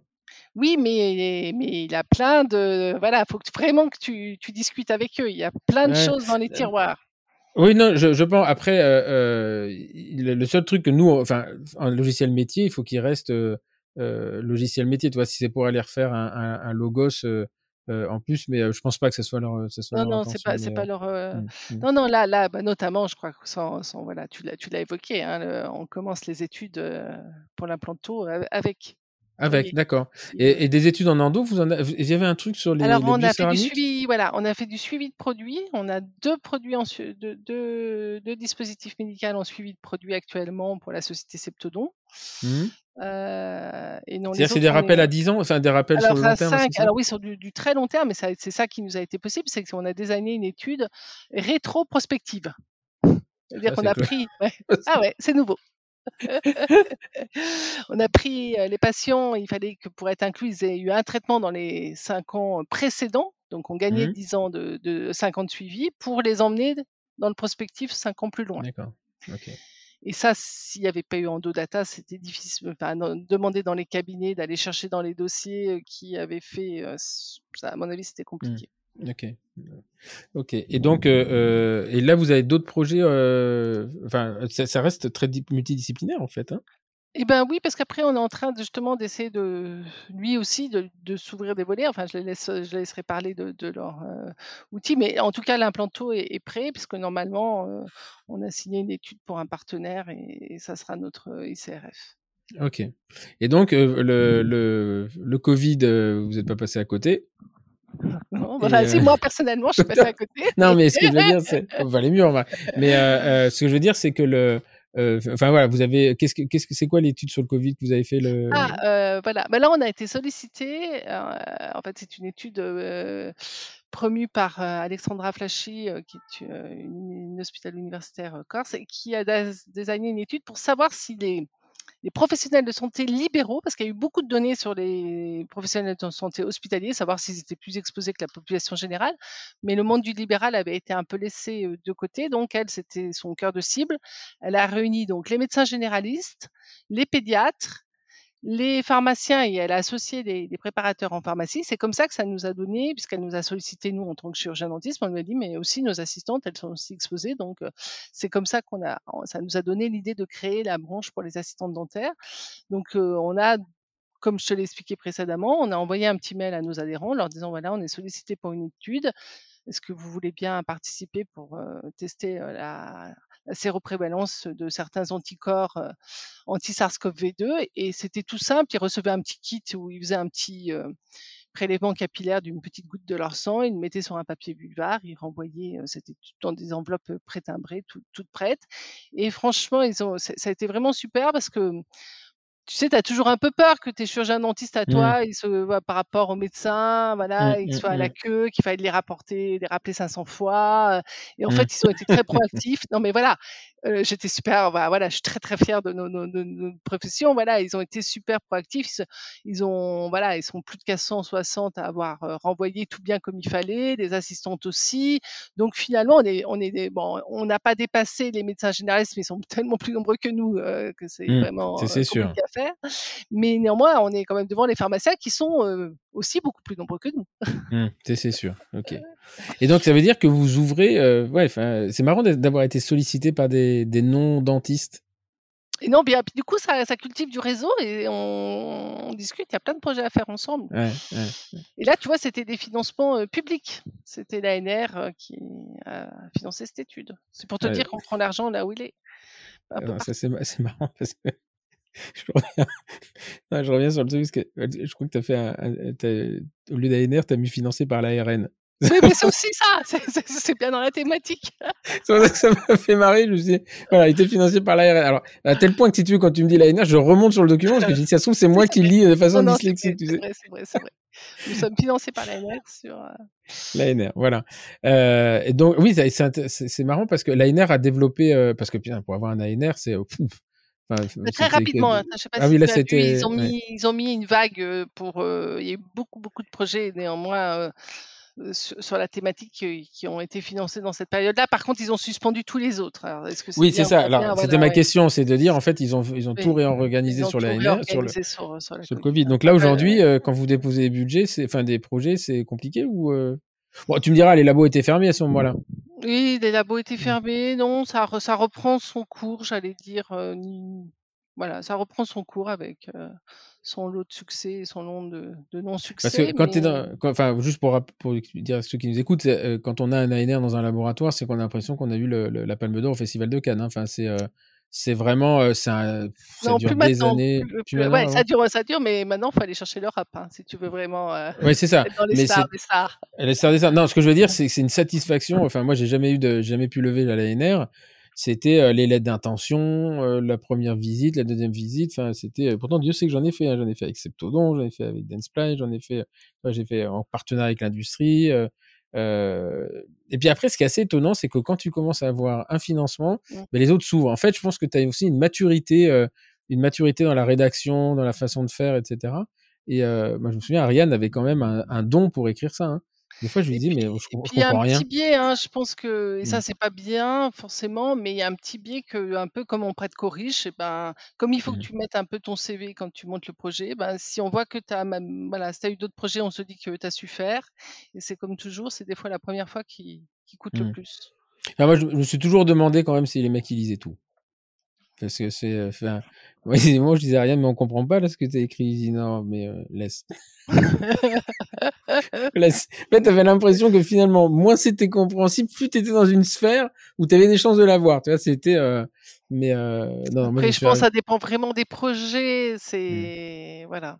Après, il y a une compétition aussi énorme. hein. C'est-à-dire que quand tu le. compétition. Quand tu arrives en tant que, avec un projet dentaire et qu'en face, tu as du HIV, Mm. euh, du machin, c'est quand même difficile d'aller se battre. euh, euh. Et pourtant, euh, euh, Ariane, elle était dans des, dans des thématiques, les maladies rares, les, hémo- les, tr- les, les homéogènes, les machins, enfin, ça savait, ça Oui, écrire. oui. Hein. Mais un ANR, ouais, c'est quand ça se décroche, c'est euh, ouf, c'est sympa quand même. Euh, bah écoute, euh, je sais pas si on a fait le tour, mais euh, on a quand même bien avancé. Donc euh, Recall, alors quand tu disais que devenir membre de Recall, ça veut dire quoi? Ça veut dire que tu, tu, tu proposes tes services pour euh, pour, Alors, euh, pour devenir membre, c'est déjà rentrer, voilà, euh, nous, nous rejoindre pour avoir euh, l'information. Enfin, voilà, pour, puisque vous l'avez compris, on, on diffuse par mail les, les informations du réseau, même si vous pouvez aussi euh, vous, co- vous connecter à notre site en, en tapant Recall, R-E-C-O-L, dans n'importe quel moteur de recherche, on est, on est bien référencé et comme ça, vous, vous- on voit les activités. Et euh, ça, ça c'est euh, nous, nous rejoindre dans le réseau, comme tu vas faire euh, juste après. Hmm je, suis sur, je suis sur le site là. Ah, t'es sur le site, voilà. J'ai des espions qui regardent, hein, parce qu'en en live, moi, je reçois les inscriptions. Ah, hein. bien sûr. Donc, euh, tu... et, euh, et puis après, ça, c'est ça, c'est juste Enfin, c'est juste, c'est pour participer, pour vous proposer pour répondre aux enquêtes, pour, venir inclure des patients si un jour vous en avez envie sur une thématique qui vous plaise et puis il y a une autre façon, voilà, vous pouvez venir nous mandater pour faire une étude, que vous soyez dans les cabinets et que vous ayez une idée qui vous tienne à cœur, que voilà, ce soit les industriels, mais les industriels, je pense qu'ils nous ont bien identifiés là. Je pense Mmh. qu'on n'a pas beaucoup de peine de lisibilité de leur côté. Voilà et puis on essaye, comme tu le disais, bah, aussi de promouvoir notre discipline qui nous tient à cœur, heu, auprès des institutionnels. Donc c'est c'est tu disais c'est important d'avoir une ANR, mais c'est important que l'ANR sache que l'odontologie fait Mmh. partie des professions de santé. C'était Mmh. surtout ça le message, voilà, que voilà, on a beaucoup discuté qu'on ne soit pas laissé sur con heu, laissé pour compte, voilà. Donc maintenant, heu, chaque fois qu'il y a pas la petite case, heu, chirurgien dentiste dans les appels à projets, je dis: «Je crois qu'il y a une petit petit problème là. Il manque une petite case pour nous». Dentiste si vous voulez, mais si ça vous pose un problème, mais heu, OK, Voilà donc fi finalement et et et enfin pas n'importe qui, mais une idée qui te semble un peu cohérente, il heu faut après on en discute, heu, comme comme tu fais là. On l'a fait on l'a fait mûrir, on peut-être peut-être la réorienter, peut-être l'associer avec d'autres, mais on on est prêt à discuter de toutes les idées. Après OK. on voilà, faut que faut qu'il y ait quand même un sens, un bénéfice patient, c'est mais je pense que voilà, on est tous, Mmh, mmh mh. on a tous le même but. OK. Heu, ben, on en arrive à la la dernière partie où, heu, j'ai mes questions. Donc si tu devais changer quelque chose dans ton dans ton parcours ou si tu avais l'opportunité d'inverser ou de de de de réorienter, heu, un petit peu le ce ce chemin qui a été le tien, qu'est-ce que tu proposerais? Alors, tu sais, j'ai réfléchi un petit peu. Je pense que vraiment, hem, toi tu l'as fait, j'aurais pu le faire, hein, mais c'est, c'est faire une mobilité à l'étranger, enfin aller passer les frontières Mmh. Un temps suffisamment long pour, m'imprégner, voilà, d'une autre culture, donc ça c'est sûr. Heu, c'était pas forcément obligatoire de la sorte dans nos parcours, mais mais maintenant les jeunes le font et c'est bien et et voilà et ça c'est un message que je relaye à mes jeunes, j'ai dit que je restais en place tant que voilà, ils avaient pas fini leur PhD, mais dès qu'ils vont avoir fini leur PhD, je crois qu'il me reste quelques années et et peut-être que je vais faire ma mobilité juste avant de partir. Après, À l'esprit. Non, non, mais après c'est, heu, l alors toi c'était moi c'était obligatoire pour, heu, pour devenir Toi c'était obligatoire avant? enfin quand je suis passé PU, ouais, c'était Ah obligatoire et d'ailleurs ça posait un gros, gros problème. C'est-à-dire que, bah, peu de gens avaient fait, ce qu'on appelle une vraie mobilité, mais ça dépend ce qu'on appelle une vraie mobilité, une fausse mobilité. Bon, effectivement, tu avais les mobilités de convenance, ça qui avait tendance à agacer parce que bon, quand tu passais, tu te mettais sur la porte d'à côté, que c'était pas la même équipe, mais tu sentais vraiment le truc qui sentait. Maintenant, une mobilité, tu es pas obligé de la faire à l'étranger parce que Non, non, enfin mais moi j'ai ma mobilité, comme toi, mais parce que j'ai fait ma thèse dans un labo d'électrochimie, Ah oui, donc tu oui, l'avais fait à Grenoble, ils m'ont coté cette mais c'est cette mobilité de, mmh, oui, en fait, voilà, c'est une mobilité à l'étrangère, c'est une culture différente que j'allais chercher. Alors je l'ai eu, hein, par l'électrochimie, ils pensent pas, voilà, comme les chirurgiens Mmh mh. dentistes, mais maintenant qu'on est dans ce réseau de soins, voilà, j'ai un peu tu vois, tu tu disais toi-même que les anglo-saxons ont pas les mêmes raisonnements que nous Ah non, pas du tout. Ouais. et et voilà, j'aurais un peu envie de ça, il faut que j'arrive à trouver le temps pour le faire, mais voilà, Après, c'est, heu, la la mobilité, ce que ça apporte, heu, d'aller vivre, heu, dans un dans un domaine qui est complètement différent, c'est que tu re en fait, tu remets les compteurs à 0. Tu vois? C'est alors soit tu y vas et tu comptes les mois en disant: «Moi, dans 12 mois, je rentre». D'ailleurs, au mois de 12, ça s'est passé à 24. Pourquoi? Bah, parce que j'ai remis les compteurs à 0. Que ce soit en recherche, que ce soit en clinique, heu, f heu, moi, on m'avait inculqué des choses en clinique, je pensais même pas que c'était discutable. Heu, à l'époque, j'avais 35 balais, heu, on m'avait dit: «C'est la conicité, c'est Schilder, c'est le truc». Bon, j'arrive là-bas, avec les mecs, ils avaient des lésions qui guérissaient, mais qui faisaient pas la même chose. Et là, si tu un minimum curieux et tu dis: «Bah, tiens, c'est bizarre quand même, finalement» et c'est là que tu t'aperçois que la technique, c'est une chose, mais c'est pas le plus important et donc tu remontes et heu, f voilà et c'est là où tu te forges, te forges le truc. Alors, tu as aussi le vrai danger, c'est de remettre un coup de volant complètement de l'autre côté, dans l'excès, puis au moment, tu te rééquilibres.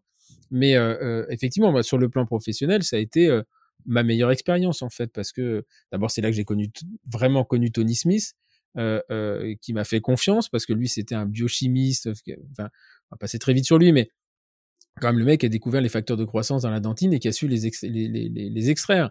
Bon, bah, quand tu arrives là et qu'il t'explique ça, mais que lui, finalement, il a travaillé 20 ans là-dessus, mais qu'il f il a jamais eu la connexion clinique pour savoir quoi en faire et qu'il y a un clown qui arrive qui dit: «Bah, ouais, c'est intéressant ça sur la pulpe, heu, bah, ça, on peut très bien le faire, il suffit de mettre de l'acide sur la dentine».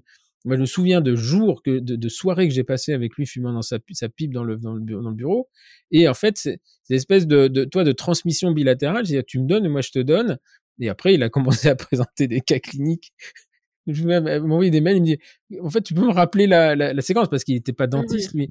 Et, euh, et, ça, ça a été des moments extraordinaires et ça a beaucoup enrichi ma relation avec Ariane, qui elle était, enfin, euh, voilà, qui, qui, qui, qui, me formait de, de, de l'autre sens. Donc oui, euh, mais euh, et puis, tu as, as, le côté personnel où effectivement, tu es à l'étranger, tu es un étranger dans un... et tu apprends, euh, apprends que la culture, les cultures, euh, que très vite tu reviens à. C'est marrant, tu sais, souvent on dit s'intègre pas, les gens s'intègrent pas, mais quand toi tu es à l'étranger, tu reviens. Alors au début tu, fais comme les Anglais, puis très vite tu remets ta baguette euh, sur la table et, tu manges à, à 20 heures, alors qu'eux ils ont bouffé à 15, à, 17, tu vois. Donc euh, voilà, donc ça t'apprend aussi une forme de tolérance énorme. Mmh. Donc bon bah écoute, et tu voudrais la faire où? Alors, euh, je sais pas où, je sais pour faire quoi, mais voilà. Ouais. Voilà, je pense que je, voilà, je bougerai euh, probablement, mais euh, voilà, je, je, je, voudrais finir avec un projet, ça serait, ça serait voilà, pour mon départ, mais c'est en train de se structurer. En train de se structurer. Qu'est-ce qui t'a inspiré dans ton parcours professionnel, enfin, tu as quand même une caricature, c'est que justement, tu es très fédératrice, tu as toujours euh, plein de gens autour de toi que tu pousses, tu parles des jeunes. Euh, Est-ce que c'est ça qui t'a inspiré ou c'est autre chose Non, c'est toutes les, ce que je te dis, toutes les rencontres que, que j'ai faites, et, et toi, tu en fais partie. Et notamment, tu m'as, fait écouter les podcasts euh, de, de Mathieu Stéphanie, et j'aime bien. Euh, quand il commence, qu'on est la, la, moyenne des personnes qu'on fréquente, et, je me mmh. retrouve bien euh, dans ça. Alors, j'espère que tu vas me laisser lire ma liste à l'après-vert. Va falloir un peu organiser. Parce que, je, voilà, je, on n'a pas souvent l'occasion de citer de, voilà, tous ceux qui sont importants pour toi. Alors, professionnellement, hein, j'ai réduit mmh. la sphère. déjà, déjà, il y en a quelques-uns. Ouais.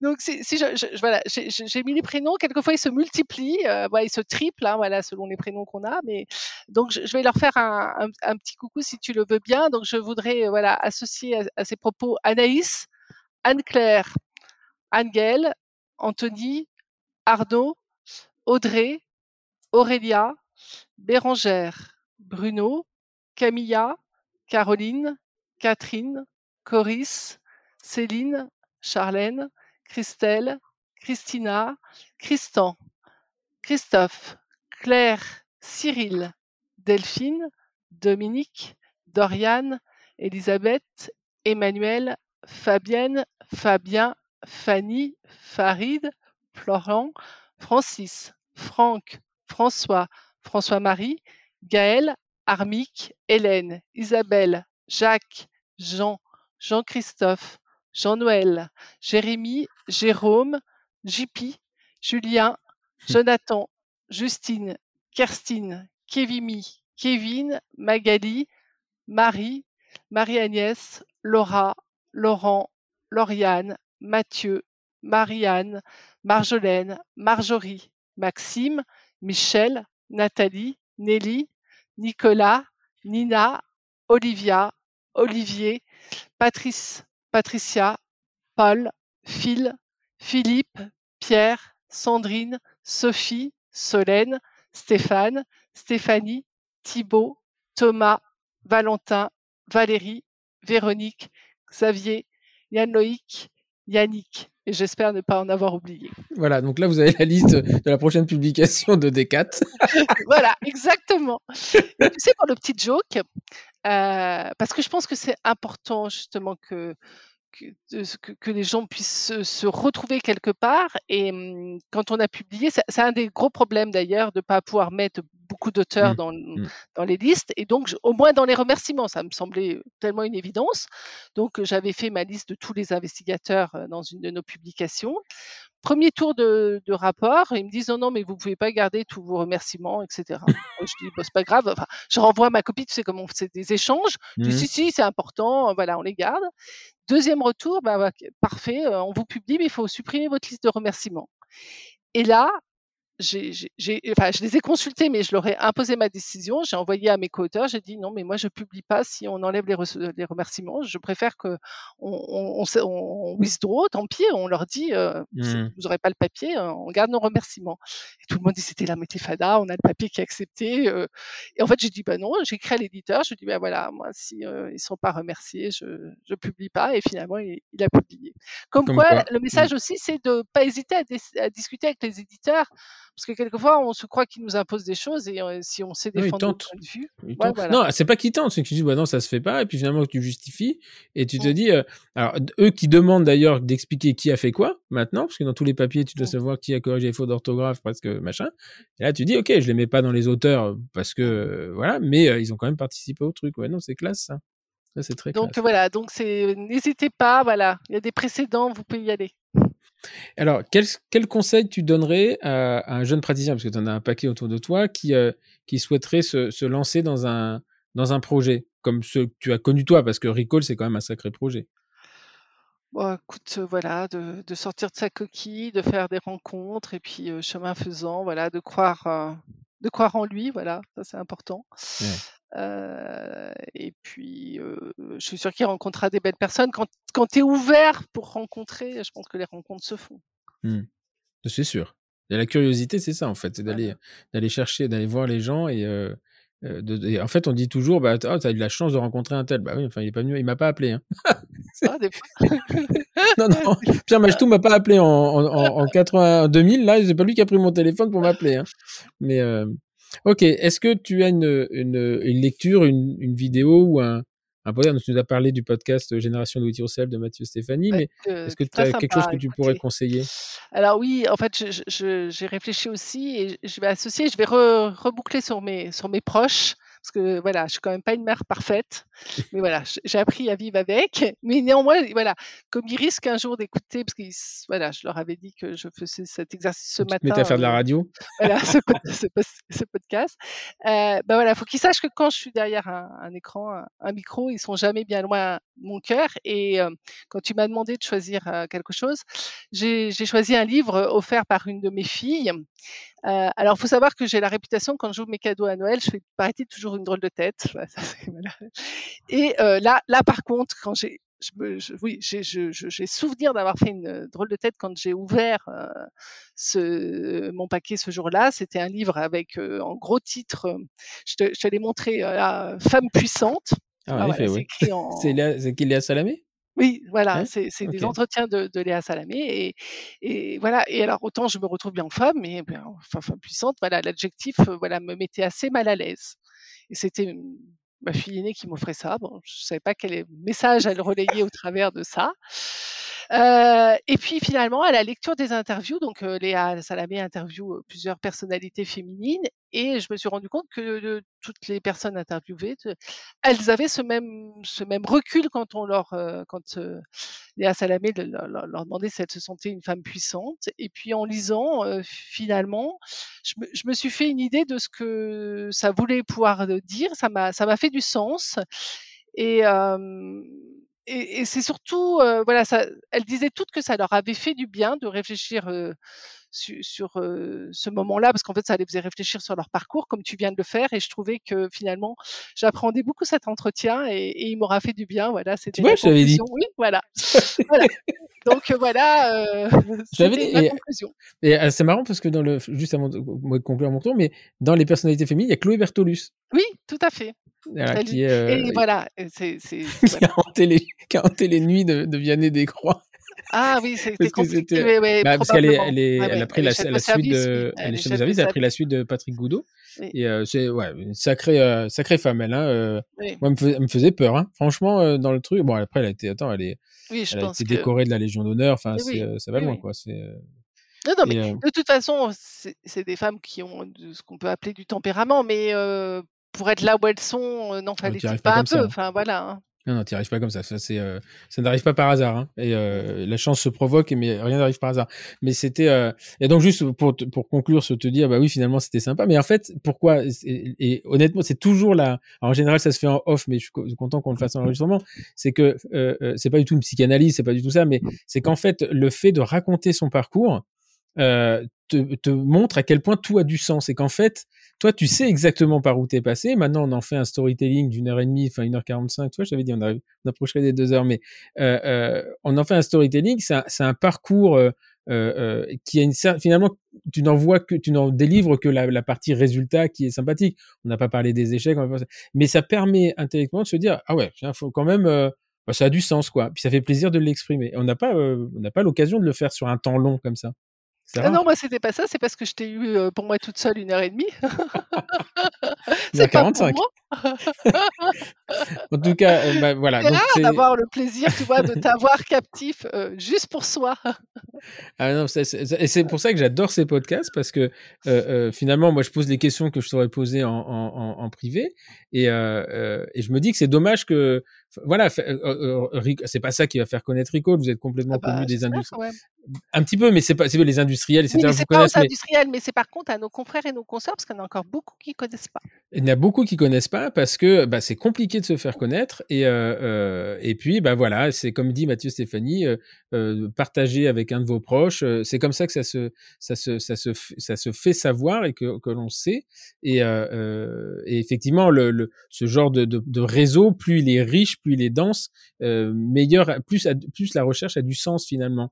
Parce que en général, quand tu fais là où Rico a du sens et un grand intérêt, c'est que vous allez, vous allez sélectionner, je pense, les praticiens sur le fait qu'ils se, ils se conforment à des bonnes pratiques, mais vous ne connaissez pas leurs pratiques. Mmh, et que, réel.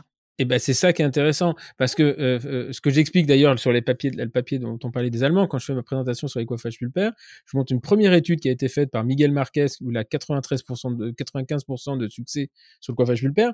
Mais j'explique aussi qu'il y a que lui qui l'a fait sous microscope, sous digue, avec trois ans de formation. Bon, et après, tu as les Allemands qui eux vont aller chercher un réseau, donc plus une base de données, euh, l'analyse d'une base de données, et qui te dit, bah voilà, nous on a, on a regardé 148 312 euh, traitements et on a 75% de succès. Donc effectivement, le, le, le, le succès n'est pas le même, mais ça te dit quand même que quelles que soient les conditions dans lesquelles c'est fait, tu as 75% de succès. Donc on peut s'intéresser au moins à la technique. Voilà. Et je pense que euh, euh, je, je dis pas que les gens qui sont sur Recall sont pas forcément des bons praticiens, c'est pas ça que je veux dire, mais c'est que ils ont pas forcément une formation très pointue en implantologie, en endo, en resto, et que leurs données, parce que c'est ça la vraie vie, et que euh, la santé publique, c'est euh, c'est pas que le mec qui a fait euh, trois ans d'endo avec un illuminé ou, ou celui qui a fait le plus gros DU d'implantologie. C'est euh, les patients ils ont peu de chance d'ailleurs d'être soignés par ces gens-là finalement sur euh, le truc. Enfin donc voilà, donc euh, c'était Mathieu Chotard qui me disait, ou non Mathieu Collin qui m'a dit j'ai l'impression d'avoir fait une psychanalyse. non en fait c'est pas du tout le pas du tout le but et bah, je suis content que ça t'ait plu quand même. Je suis content que ça t'ait plu. Bien, ben écoutez, merci merci beaucoup Brigitte et puis longue vie à Ricole et et à, ta prochaine euh, ta prochaine mobilité. J'ai cru aussi comprendre que tu t'intéressais au concept des startups, donc on n'en a pas parlé, mais euh, on, verra ce qu'on appelle un catch-up. Ça, c'est dans un an, quand tu auras monté ta, remonté ta startup. Et, euh, et puis, euh, bah, en tout cas, on aura l'occasion, de, le plaisir de, de se revoir dans d'autres conditions. La dernière fois, c'était au, euh, pas, j'allais dire un mariage, mais c'était pas un mariage, c'était l'anniversaire de mariage de, un ami commun, Nelly Pradel et son Nelly Xavier Pradel. Et, euh, et donc voilà, où je t'avais trouvé en petite forme. En petite forme, mais ça va mieux là. tu avais dit avoir un ANR qui a été refusé la veille, je sais pas, mais. non, du tout, c'est pas ça qui m'aurait mis en petite forme. Mais... ok, en tout cas, merci, euh, merci beaucoup. Et puis, eh ben, je vous remercie également de, de nous écouter, de nous être fidèles. On a on a passé les 48 000 écoutes euh, cette semaine au moment où on enregistre le 20 mai. Et euh, pour moi, c'est une grosse, grosse satisfaction parce que, euh, ben voilà, je sais pas si c'est une réussite, que comme je disais à, un collègue qui m'a envoyé un mail très gentil en me disant encore une fois, tu as une réussite. Je, je, ne sais pas si c'est une réussite parce que je ne connais pas la définition de la réussite. Mais en tout cas, moi, je m'amuse et j'ai toujours le plaisir de m'entretenir avec des gens différents. Voilà, je vous dis à très bientôt, probablement la semaine prochaine. En attendant, bonne fin de week-end et bonne semaine. Au revoir.